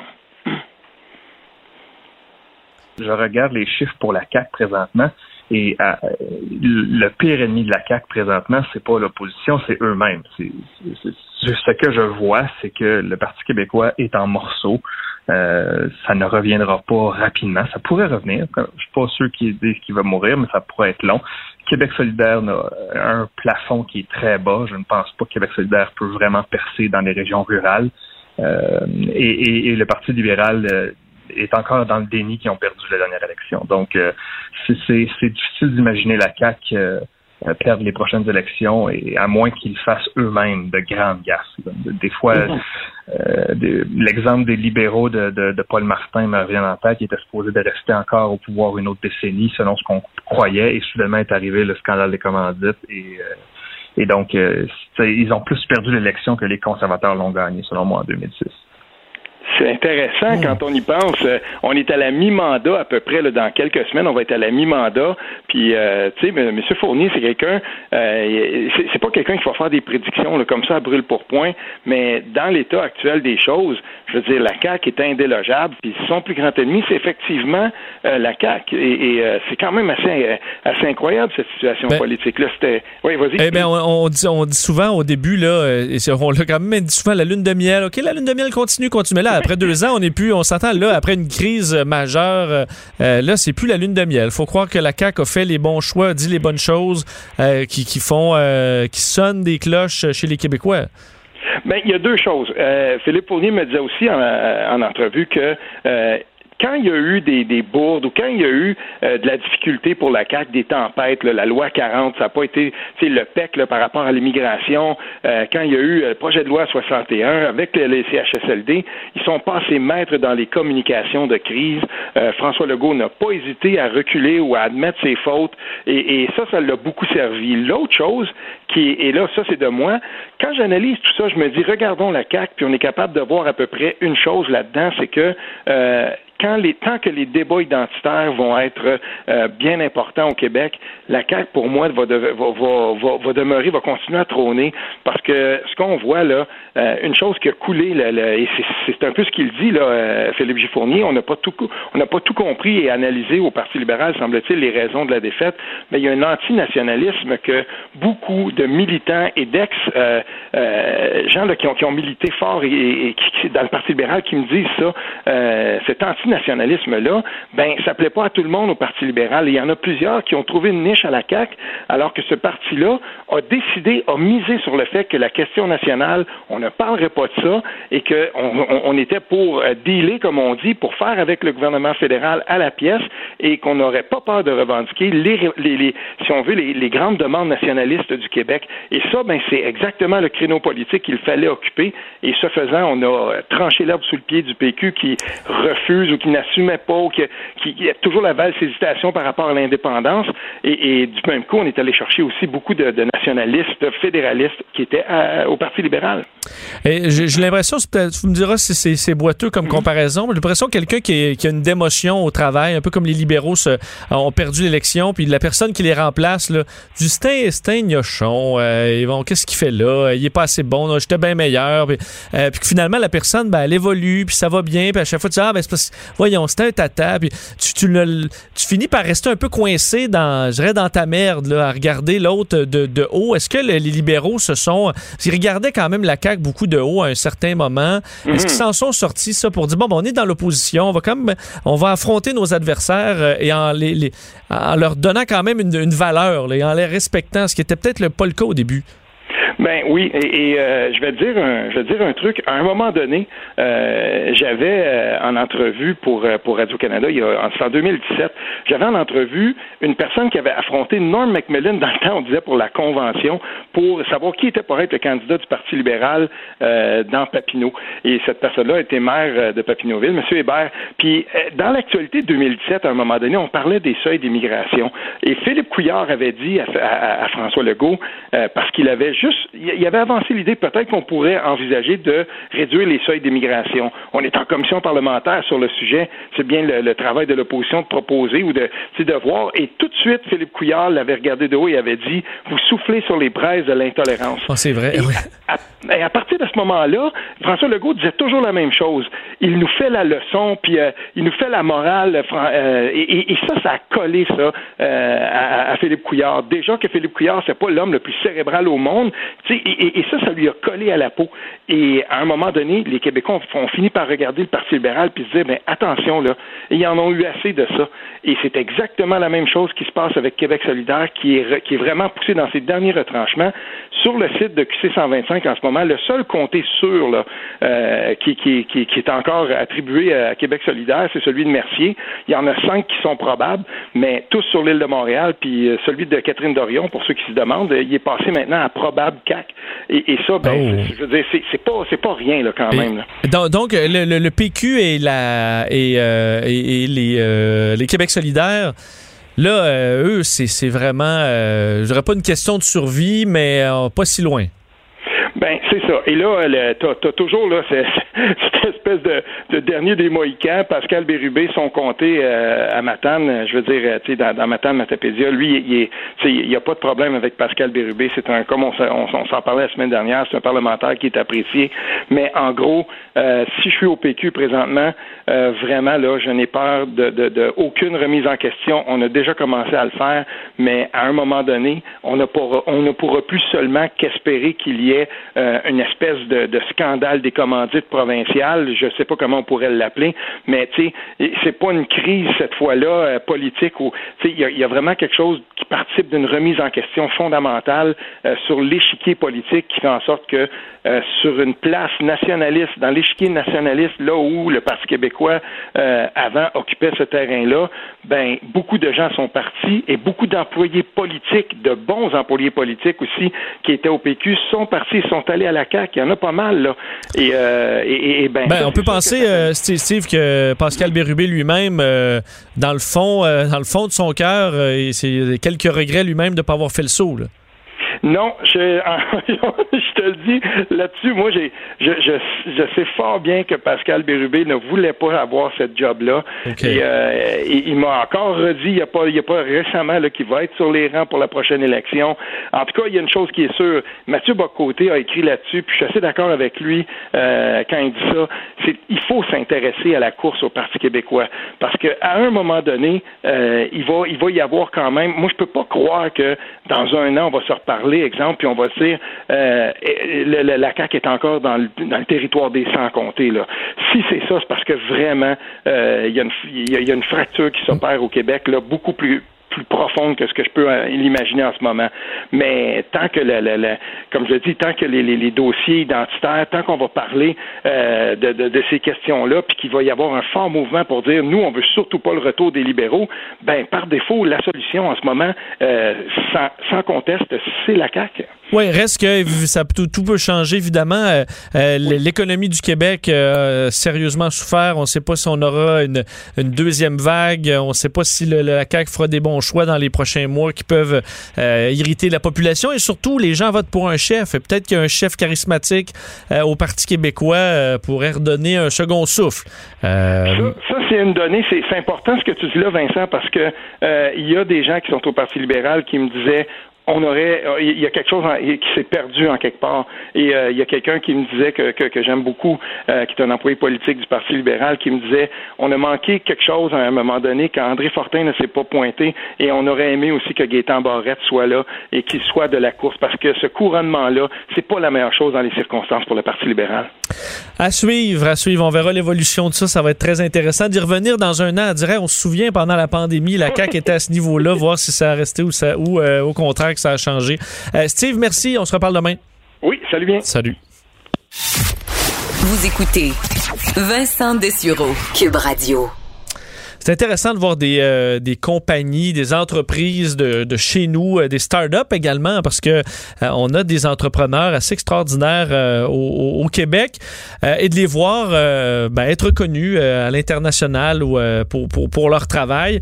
Et je lisais ce matin dans La Voix de l'Est qu'une entreprise de Bromont euh, a été euh, nommé parmi les 100 startups à surveiller en 2020 selon un magazine spécialisé, le EE Times, entreprise qui travaille dans le domaine qui est plus technique. Là. On connaît, euh, vous en connaissez peut-être autant que moi sur les là-dessus, là, les semi-conducteurs, mais qui sont donc nommés comme étant dans les startups à surveiller en 2020. Il y a seulement donc cette compagnie de Bromont, Boreas, et une compagnie de, de Montréal qui fait partie de ce top 100.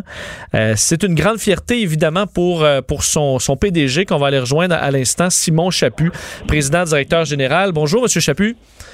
Bonjour, M. Bézurou. Euh, donc, euh, très bien. évidemment, vous, ça doit bien aller. Parlez-nous à la base de ce, de ce magazine qui, qui, qui est un magazine assez respecté, on comprend, dans votre domaine.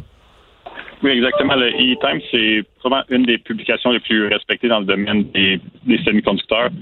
Euh, qui ont des journalistes à travers le monde, donc qui couvrent autant les choses qui se passent en Amérique du Nord, en, Asie ou en Europe. Donc, ils ont une très bonne visibilité sur vraiment tout ce qui se passe dans notre écosystème euh, de façon globale. Évidemment. Donc, reconnu par un magazine euh, de cette nature-là, c'est vraiment très, très bien pour la, la notoriété de la compagnie.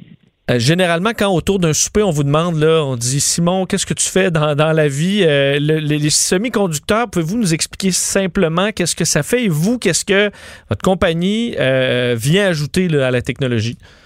Oui. De façon générale, les semi-conducteurs, c'est vraiment responsable de toutes les avancées qu'on a vues depuis, je dirais, la fin des années 1960-70, l'avènement des ordinateurs. Donc, si vous prenez par exemple votre téléphone cellulaire, que vous vous l'ouvrez, euh, à part la batterie, la majorité des composants que vous allez trouver, c'est vraiment différents types de semi-conducteurs qui vont donner euh, les fonctionnalités que vous, avez sur votre, sur votre téléphone, par exemple le contrôle de l'écran ou la transmission de la voix par le, sans-fil. Euh, donc, c'est vraiment ça que les semi-conducteurs permettent de faire. Et puis, nous, le type de semi-conducteur qu'on fait vient permettre de faire ce qu'on appelle de l'aptique, qui est une communication par le sens du toucher. on a vécu avec la pandémie le fait d'être vraiment euh, chacun isolé chez soi. Euh, donc, il y a beaucoup de recherches qui font comment est-ce qu'on peut communiquer les uns avec les autres, puis en plus de transmettre le son et la voix, euh, le son et les, vidéos, comment est-ce qu'on pourrait transmettre le, sens du toucher d'un utilisateur à l'autre? OK, je sais que vous êtes allé parce qu'il y a des événements assez, assez importants dans le monde de l'électronique, un des plus grands étant à Las Vegas, entre autres, où vous aviez très bien paru d'ailleurs. Oui, exactement. Euh, CS, euh, on était à CS en 2018 et 2019, euh, puisqu'on a montré vraiment un, prototype de, téléphone cellulaire dans le futur, où est-ce qu'on va voir disparaître vraiment les, euh, les boutons mécaniques. Et puis ça, ça va apporter vraiment beaucoup de configurabilité avec comment est-ce qu'on utilise nos appareils cellulaires. Euh, mais il y a aussi beaucoup d'autres applications qui utilisent notre technologie. On a fait on a entente de partenariat avec euh, TDK, qui est une multinationale euh, japonaise, justement pour tout ce qui est automobile. donc, comment est-ce qu'on peut mieux interagir avec notre automobile et de façon plus sécuritaire. Mais il y a d'autres raisons, par exemple, dans les ordinateurs portables. on veut avoir des ordinateurs portables qui sont de plus en plus minces mais la technologie va permettre justement de, de, de réduire l'épaisseur des ordinateurs dans le futur. Donc, il y a une panoplie d'applications qui sont souvent très techniques, mais qui sont très concrètes que les utilisateurs vont, vont voir la différence une fois que c'est sur le marché. C'est ça, c'est que vos, vos, vos, inventions, votre développement, on le voit vraiment dans nos vies avec ce qu'on utilise le plus, le téléphone et aussi euh, là, la voiture. Parlez-nous ben, justement de la partie automobile parce que on voit énormément de technologie dans les, dans les voitures. J'ai essayé quelques modèles là, maintenant où on peut bouger avec nos mains pour ch changer le volume de la radio, des trucs comme ça, dans le but encore là de rester concentré sur la route, de pas jouer avec des boutons. Euh, vous, qu'est-ce que qu'est-ce que vous voyez quand vous parlez d'outils pour augmenter la sécurité? Oui, exactement. Donc, de plus en plus, ce qu'on voit dans les automobiles, c'est que si on retourne peut-être 15-20 ans en arrière, la majorité des choses qu'un conducteur faisait pendant qu'il conduisait, c'était conduire. Donc, contrôler les clignotants, contrôler les essuie-glaces, ce genre de contrôle-là, puis un petit peu la radio. Euh, Aujourd'hui, on peut brancher notre téléphone cellulaire sur l'écran de notre véhicule et puis contrôler une panoplie de différentes fonctions euh, ce qui fait que l'écran peut être très distrayant pour le conducteur. Euh, en ajustant les fonctionnalités haptiques, ce que ça permet, c'est vraiment de réduire le, temps que le conducteur a besoin de regarder son écran pour effectuer sa commande. Euh, ce qui permet aussi de, de réduire le, si on veut, le, le nombre d'accidents qui pourraient être liés à une distraction au volant. Hmm, donc, je suppose que vous êtes en croissance. Vous vous voyez où dans les prochaines années? Euh, on est en très forte croissance. On a commencé à 5 personnes au début de 2017. On est rendu autour de 25. Et puis, c'est des chiffres qui vont continuer à augmenter de façon assez rapide parce qu'on voit une, une, adoption assez large de technologie à l'échelle euh, de la planète. Puis, depuis que j'ai fondé la compagnie, euh, ça peut paraître un petit peu utopique il y a 3-4 ans, mais le but, c'est vraiment de se classer comme le numéro un mondial, comme fournisseur de semi-conducteurs pour l'aptique. Euh, puis, on, on, est parti de zéro, mais on, on est en direction de ce, cette position-là. Euh, est-ce que c'est difficile de d'œuvrer dans ce milieu-là? Je suppose qu'il y a des géants euh, qui ont des, des, poches infinies, qui développent des produits qui doivent être tentés de, de, de vous copier même ou d'aller encore plus vite que vous sur certaines innovations? C'est certain que c'est difficile. Euh, la plupart des grosses compagnies qui sont reconnues sont, sont beaucoup, beaucoup plus que nous avec des capitalisations boursières de plusieurs dizaines de milliards de dollars. Euh, toutefois, on est passé avec une bonne euh, propriété intellectuelle. On s'assure de bien la protéger, puis on a aussi une stratégie de, vente et de marketing qui nous permet d'être euh, rapide sur le marché. Et puis l'avantage des, startups souvent par rapport à ces grosses entreprises-là, c'est que on peut gagner des parts de marché avant même que les autres entreprises se rendent compte de, leur existence. Puis pour l'instant, ça semble bien fonctionner. Et question, vous pouvez ne, ne, pas me répondre si vous voulez, mais quelqu'un dans ce milieu-là dont la start-up est en forte croissance, votre objectif, c'est de grandir pour devenir une grande compagnie ou de, ou de vendre et de devenir immensément riche euh, très rapidement, comme certains dans le milieu? Moi, j'ai, j'ai fait mes études de doctorat euh, aux États-Unis à l'Université Harvard, puis j'ai décidé de revenir créer la compagnie à Bromont. Euh, j'ai juste 32 ans. Même si je vendais la compagnie, je ne saurais pas quoi faire de mes journées. Donc, le but, c'est vraiment de créer une, une entreprise qui devient une icône, puis qui reste indépendante et basée au Québec. Ben, c'est beau de, voir. On va vous surveiller dans les prochaines années. On vous reparlera lorsque vos, euh, innovations euh, arriveront dans, dans, nos vies. Euh, Simon Chaput, merci beaucoup d'avoir été avec nous. Merci. Au revoir. Simon Chaput, président directeur général euh, de Boreas, entreprise bromontoise spécialisée dans le domaine des euh, technologies haptiques et semi-conducteurs. on comprend des gros des mots euh, complexes, mais qui nous touchent dans nos vies. Donc, des boutons de cellulaire qui disparaissent pour tout simplement fonctionner ou toucher. On a vu ça beaucoup. Et dans les voitures aussi. Alors, une des 100 startups à surveiller en 2020, selon le magazine spécialisé EE Times, une entreprise à surveiller. On a des, des créateurs de talent euh, au Québec. Il faut en parler. On va parler euh, musique. On en le disait tantôt, hein, Ennio Morricone qui est décédé. Ça fait grand bruit un peu partout dans le monde. On fera le tour de sa brillante carrière dans quelques instants. Vincent Dessureau. Il rend les affaires publiques tellement plus souriantes. Vous écoutez Vincent Dessureau.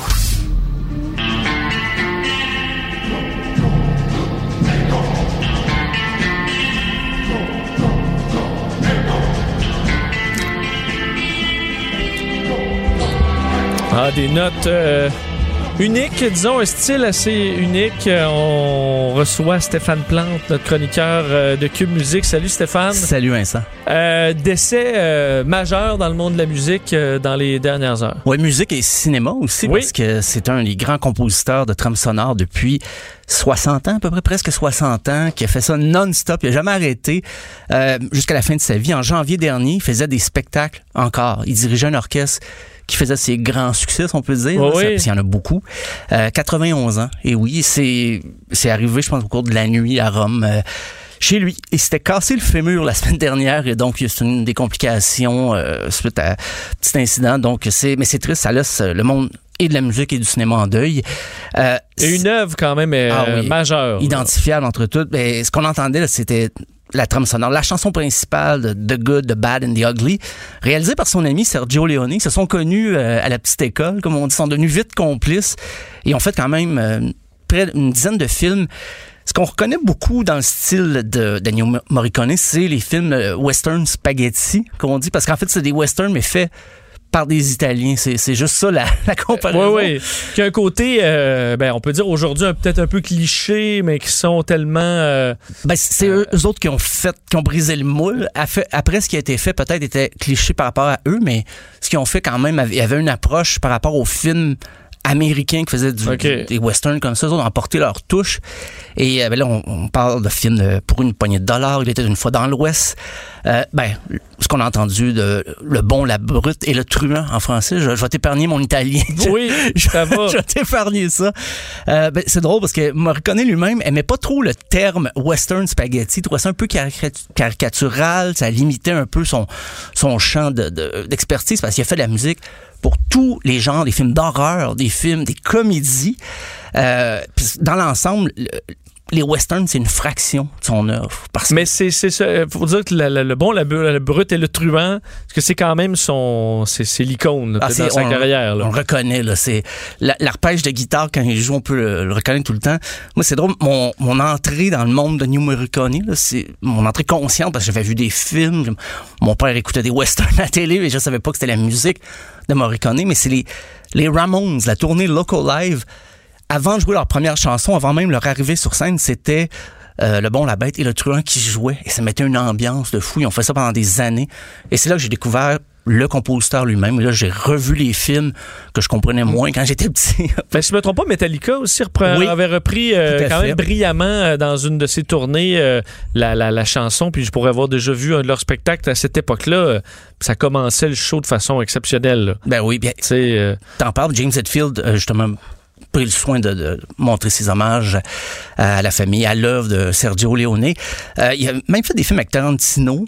Tarantino, il l'adorait, de toute façon, même avant de devenir le réalisateur qu'on connaît. Il était un fan de son œuvre. Euh, Il, y a eu même le film Hateful Eight. euh, en 2015, il méritait un Oscar pour la, la trame sonore. Et c'est d'ailleurs lui qui détient Ennio Morricone, le, le record du plus vieux récipiendaire d'un Oscar. Ce qu'il avait à ce moment-là, il avait 87 ans. Donc, euh, puis même en 2007, il y avait eu un Oscar honorifique pour toute son œuvre. Donc, il aurait pu s'arrêter. Euh, c'est drôle, c'est Clint Eastwood qui avait remis ce- cet Oscar honorifique. Et Clint Eastwood qui a joué bien sûr dans les classiques qu'on connaît. dont un, un extrait encore, un, un extrait que j'aime beaucoup. C'est pour le film For a Few Dollars More.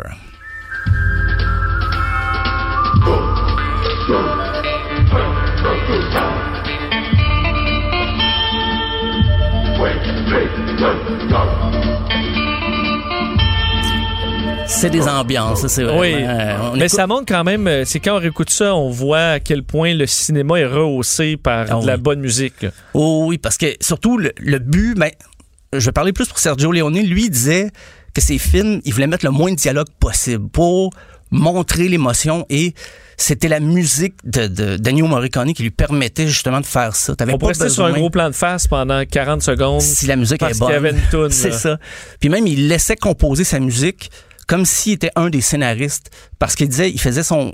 Il y avait le- le- la base de l'histoire et lui, il faisait de la musique avant même que ce soit tourné. Parce que l'inverse. dire, là, j'imagine que le cheval, là, il galope, là, il va arriver sur une pointe, on va avoir une belle vue, puis le gros plan sur sa face avec un brin, Ouais, un brin d'herbe. Ben, il pensait déjà à tout ça avant que ce soit filmé, bien souvent, avec, surtout avec Léoné. Mais je pense qu'il a exporté cette technique-là ailleurs parce que les, les réalisateurs lui faisaient confiance, bien sûr. Et puis c'était un, il a fait 500 films en carrière. Donc, et là, je compte pas les projets de télé. Parce qu'il en a fait beaucoup. Il a commencé à la télé euh, italienne des années 50, même des radios-romans, comme c'était populaire à l'époque.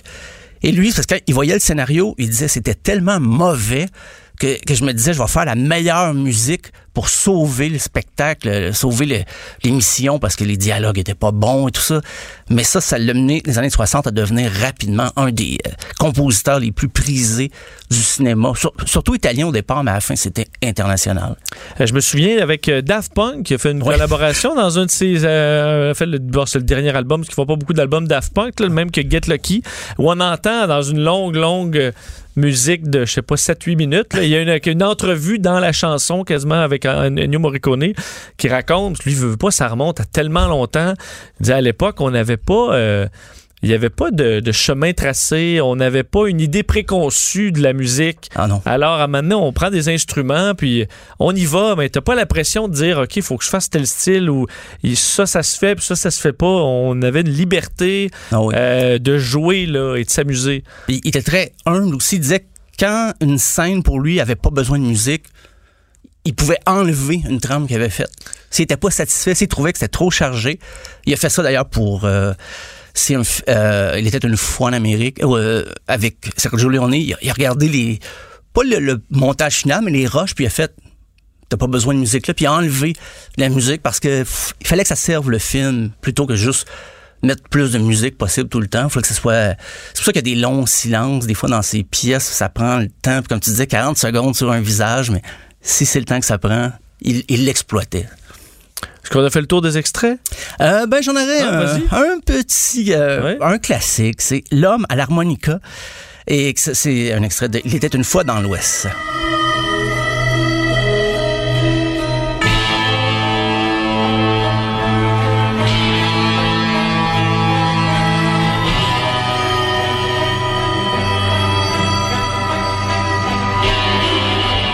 Qu'on reconnaît aussi en... dès les premières notes. Ah oui, oui, tout à fait. Il y, a, y a- comme une boule de foin qui passe en studio en ce on voit tout le détail, la cinématographie. Mais petite anecdote, euh, Stanley Kubrick voulait que ce soit lui qui fasse la musique d'Orange Mécanique. Mais Sergio Leone a dit Ah non, on- il est occupé avec moi, on travaille sur un film, ce qui n'était pas vrai. Donc, il s'est forcé à faire un autre projet avec lui parce qu'il voulait pas laisser aller son ami, mais euh, de toute façon, il a fait d'autres projets ailleurs parce qu'il était très proche les deux. Puis il a travaillé avec un paquet de monde. Mais je regardais même des films, là on parle beaucoup, beaucoup de western, mais il a fait euh, La bataille d'Alger, qui est un film très politique. Euh, il a fait Théorème de Pasolini. Donc, d'ailleurs, plusieurs films de Pasolini qui sont très expérimentaux. Et puis, tu sais, c'est pas du tout dans le ton western. Il a fait de la cage aux folles, les trois. Et c'est lui qui a fait de la musique. Ah ouais, ça, tu vois, ça, ils doivent... euh, dans, les, dans les ailleurs. styles différents, euh, il On est est- capable. Ah oui, puis même des films, euh, tu sais, des comédies d'action françaises avec Jean-Paul Belmondo. Il a fait Le Professionnel, Le Marginal. C'est lui qui faisait la musique de ces films-là. C'est des comédies. Même The Thing de John Carpenter, film d'horreur. Aujourd'hui, peut-être qu'on serait moins apeuré en voyant le film. Mais en 82, c'est euh, Ennio Morricone qui a fait la musique de ce film-là. Donc, c'est son champ était très large. Il pouvait toucher à tout, euh, toutes les ambiances et tout ça. C'est, c'est jamais pareil. J'en ai écouté beaucoup. J'ai eu la difficulté à choisir. Finalement, je m'en suis remis au classique. Et peut-être un dernier extrait, c'est le film Kill Bill et la pièce Death Rides a Horse Theme.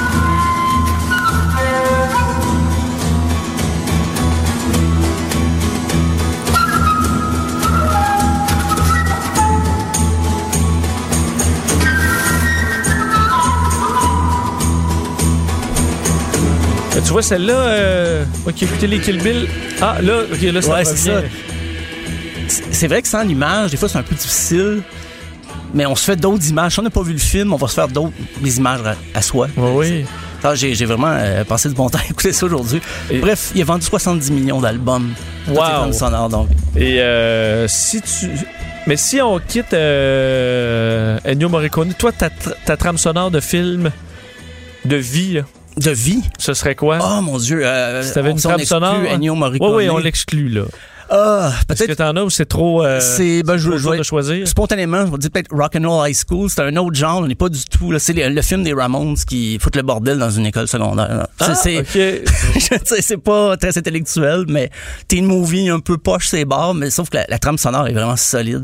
Non, Il y a les Ramones, mais il y a, il y a Elvis Costello, il y a un paquet d'autres monde. Euh, Je, je le conseille, mais le scénario est, est assez mince. Ah juste tu vois, c'est là, ça montre que le... C'est ça? Oui, voilà, c'est exactement ça. C'est- Ben, c'est bon, mais il y a des films euh, qu'on sous-estime qui ont des Ben excellentes oui. trames sonores. Moi, la, la cloche et l'idiot, là, Ah mes oui, films oui. de comédie, trame sonore extraordinaire qui rehausse euh, le film. On en a vu plusieurs comme ça qui, euh, qui, qui fonctionnent bien. Ben, euh, ben c'est un grand qui nous a quittés, le monde de la musique. Ben, Au moins qui laisse un héritage qu'on peut écouter Tout à l'infini. Merci beaucoup, Stéphane. Ben, merci Vincent. Ah, on se reparle la semaine prochaine. Mercredi même. Ah, mais c'est vrai, t'es là Ah, deux fois par semaine. ben oui. Parce que les mercredis, c'est notre premier mercredi ensemble. Les Et deux derniers voilà. étaient en congé.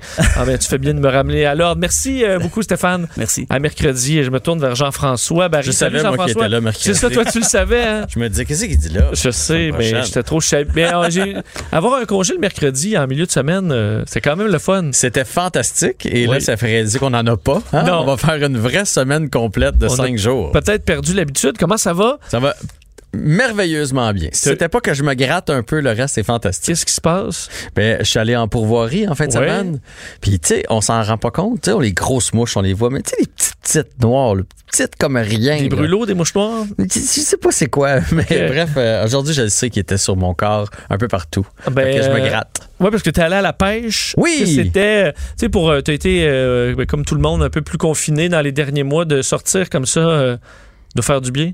Ben, ben oui. Puis, mais moi, j'adore ça, la pêche. De toute façon, j'ai découvert ça il y a une dizaine d'années. On a de magnifiques lacs, de magnifiques territoires au Québec qui sont, ma foi, inoccupés. Tu sais, le réseau de la CEPAC, là, je suis en pourvoirie, là. Oui. Mais le réseau de la CEPAC, les gens connaissent pas ça. C'est immense à travers le Québec. Il y a des, il y a des, il y a des points de vue pour des couchers de soleil, pour des montagnes, pour des rochers, pour, puis on y va pas. Mais par contre, si on va, mettons, dans un autre pays ou même à travers le Canada, Ah oui, là, on va y Là, on va aller. prendre le temps de s'arrêter au Belvédère pour admirer le lac qui est en avant de nous avec le coucher de soleil. Oui, il y en a qui vont trouver, ben là, le chalet, c'est quand même euh, cher, mais qui vont être prêts à faire euh, des, des billets d'avion à 1000 pièces pour avoir euh, quelque chose de similaire. Mais effectivement, la CEPAC a un très beau réseau, puis il y en a dans le privé aussi. Ah, puis les pourvoiries, là, si, si les gens pensent, mettons, ah, moi, là, ben, partir trois jours à la pêche, ça m'intéresse pas. T'es pas obligé de pêcher tout le temps, tout le temps. Les pourvoyeurs, ce sont, ils, ont offert une, une plus grande offre maintenant. Si tu veux partir en famille, il y a des jeux d'eau, de l'observation d'ours. euh, tu peux, il y en a qui, qui racontent des légendes le soir sur le bord du feu. Tu sais, il y a plein pas aller obligé d'options. d'aller dans un shack, là. euh, Ben, il y a le shack. Moi, j'aille pas ça, le shack Oui. entre gars. On se donne de la misère, puis on va pêcher du gros poisson, puis c'est parfait, puis on prend un verre le soir, puis c'est parfait. Mais il y a aussi des options comme entre deux. Fait que euh, avant de, de- de mettre ça de côté là, en disant comme ah non moi je suis pas fait pour ça, ben essayez-le pour voir. Essayez-le. Trouvez la bonne. Pour ceux qui aiment pas ça, euh, tuer des poissons, vous les remettez à l'eau, puis c'est tout, là. Ouais, mais la truite ça se remet pas à l'eau. Non, effectivement, mais il y en a, moi, qui pêchent le. Ils t'en pêchent aussi, là, du doré, ou ça, ça se remet à l'eau. euh. Facilement. Ça vient, c'est pas tuable. Si tu en prends soin quand même là. Oui. Mais oui Ben, effectivement. J'ai c'est pas déjà eu tuable. des. euh, parce que pour, en- au brochet, là, des fois, un brochet, Ouais. tu, il est bien gelé, là, presque, là, parce Ouais. que tu le, vas le manger. Là, il dégèle sur le compte, tu, le- tu le filettes, puis Il grouille part à encore. gigoter encore. C'est euh, Hey, c'est des monstres de lac, là, des fois. La- moi, la première fois que je suis allé à la pêche, OK? C'est ma blonde qui, qui à Noël, tu sais, mon tu sais plus quoi te donner, ça fait longtemps que j'étais avec ma femme, puis Oui. à donné, elle dit, je disais toujours ça, ça a l'air donc le fun de partir en expédition de pêche en bois. Je dis, je disais ça de même. Fait que je développe un cadeau, ça disait, bon, euh, près du Gouin, là, je m'en allais à la pêche. OK? J'ai même pas de canne, ça. Le cadeau suivant, c'était une canne. On est parti Ah ouais, là-bas. Et mon premier brochet que j'ai arrangé moi-même, comme si on l'a pogné, mettons, à 3 heures d'après-midi, puis on l'a laissé dans le glacière. Puis là, le soir, on l'a sorti. Il grouillait encore. Ah. Là, on l'a mis dans l'évier. puis là, tous des amateurs ensemble, il grouillait encore. Puis là, il donnait des petits coups à la tête. Parce que c'est quand même lettre, un brochet. Là, je me suis habitué. Pour que... Mais il- écoute, il a grouillé jusqu'à temps. On a commencé à l'ouvrir, là, puis il shakeait encore. Fait que c'est c'est fait, Oui. c'est fait fort et c'est un peu stupide, hein, un brochet? Oui, ah oui, oui, non. Tu peux le repêcher huit fois, là. Tu on- le remets à l'eau, il revient. On le voit, il y en a qui ont trois hameçons dans. Mais souvent, dans les pourvoiries, il y a un gars euh, ou une, une femme euh, expert à fileter ça tu vas leur porter ça, puis des fois, tu Ouais, peux te dégager de cette responsabilité. Toi, t'es luxueux, là, mais moi, je suis pas luxueux comme toi. Toi, t'as une grosse job à Salut Bonjour, puis tout. Moi, j'arrange mes Ah, affaires moi-même. non, non, je te dirais que pas Ouzbek, c'est assez, ça, assez chac, mais quand tu peux, ça fait travailler les, les, les- les- ceux, de la, ceux, ceux de la shop aussi. je. Euh, Qu'est-ce qui s'en vient euh, dans ton émission? Euh, on va beaucoup parler des bars.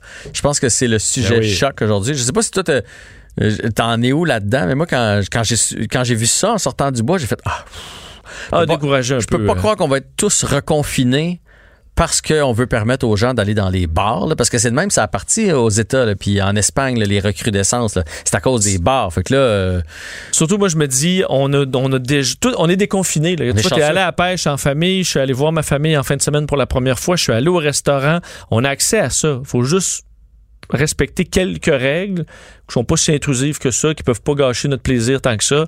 Euh, on peut-tu se tenir là-dedans pour l'instant? oui. Puis au pire, on les referme. C'est plate à dire, là, mais au pire, on les referme. En tout cas, on va parler tantôt au président de l'Association des bars euh, du Québec. Qui doit être un peu inquiet, ça, c'est sûr. Oui, mais il y a eu la conférence tantôt, là, puis avec euh, Dr Le me- Arruda. là, message a passé. Ouais, ben il a fait. euh, on revivra pas une autre fin de semaine comme ça, je vous le garantis. Alors on est mieux de se tenir euh, les fesses serrées. comme On on dit. manque pas ça dans quelques minutes. On se reparle demain, 13h. Bon après-midi.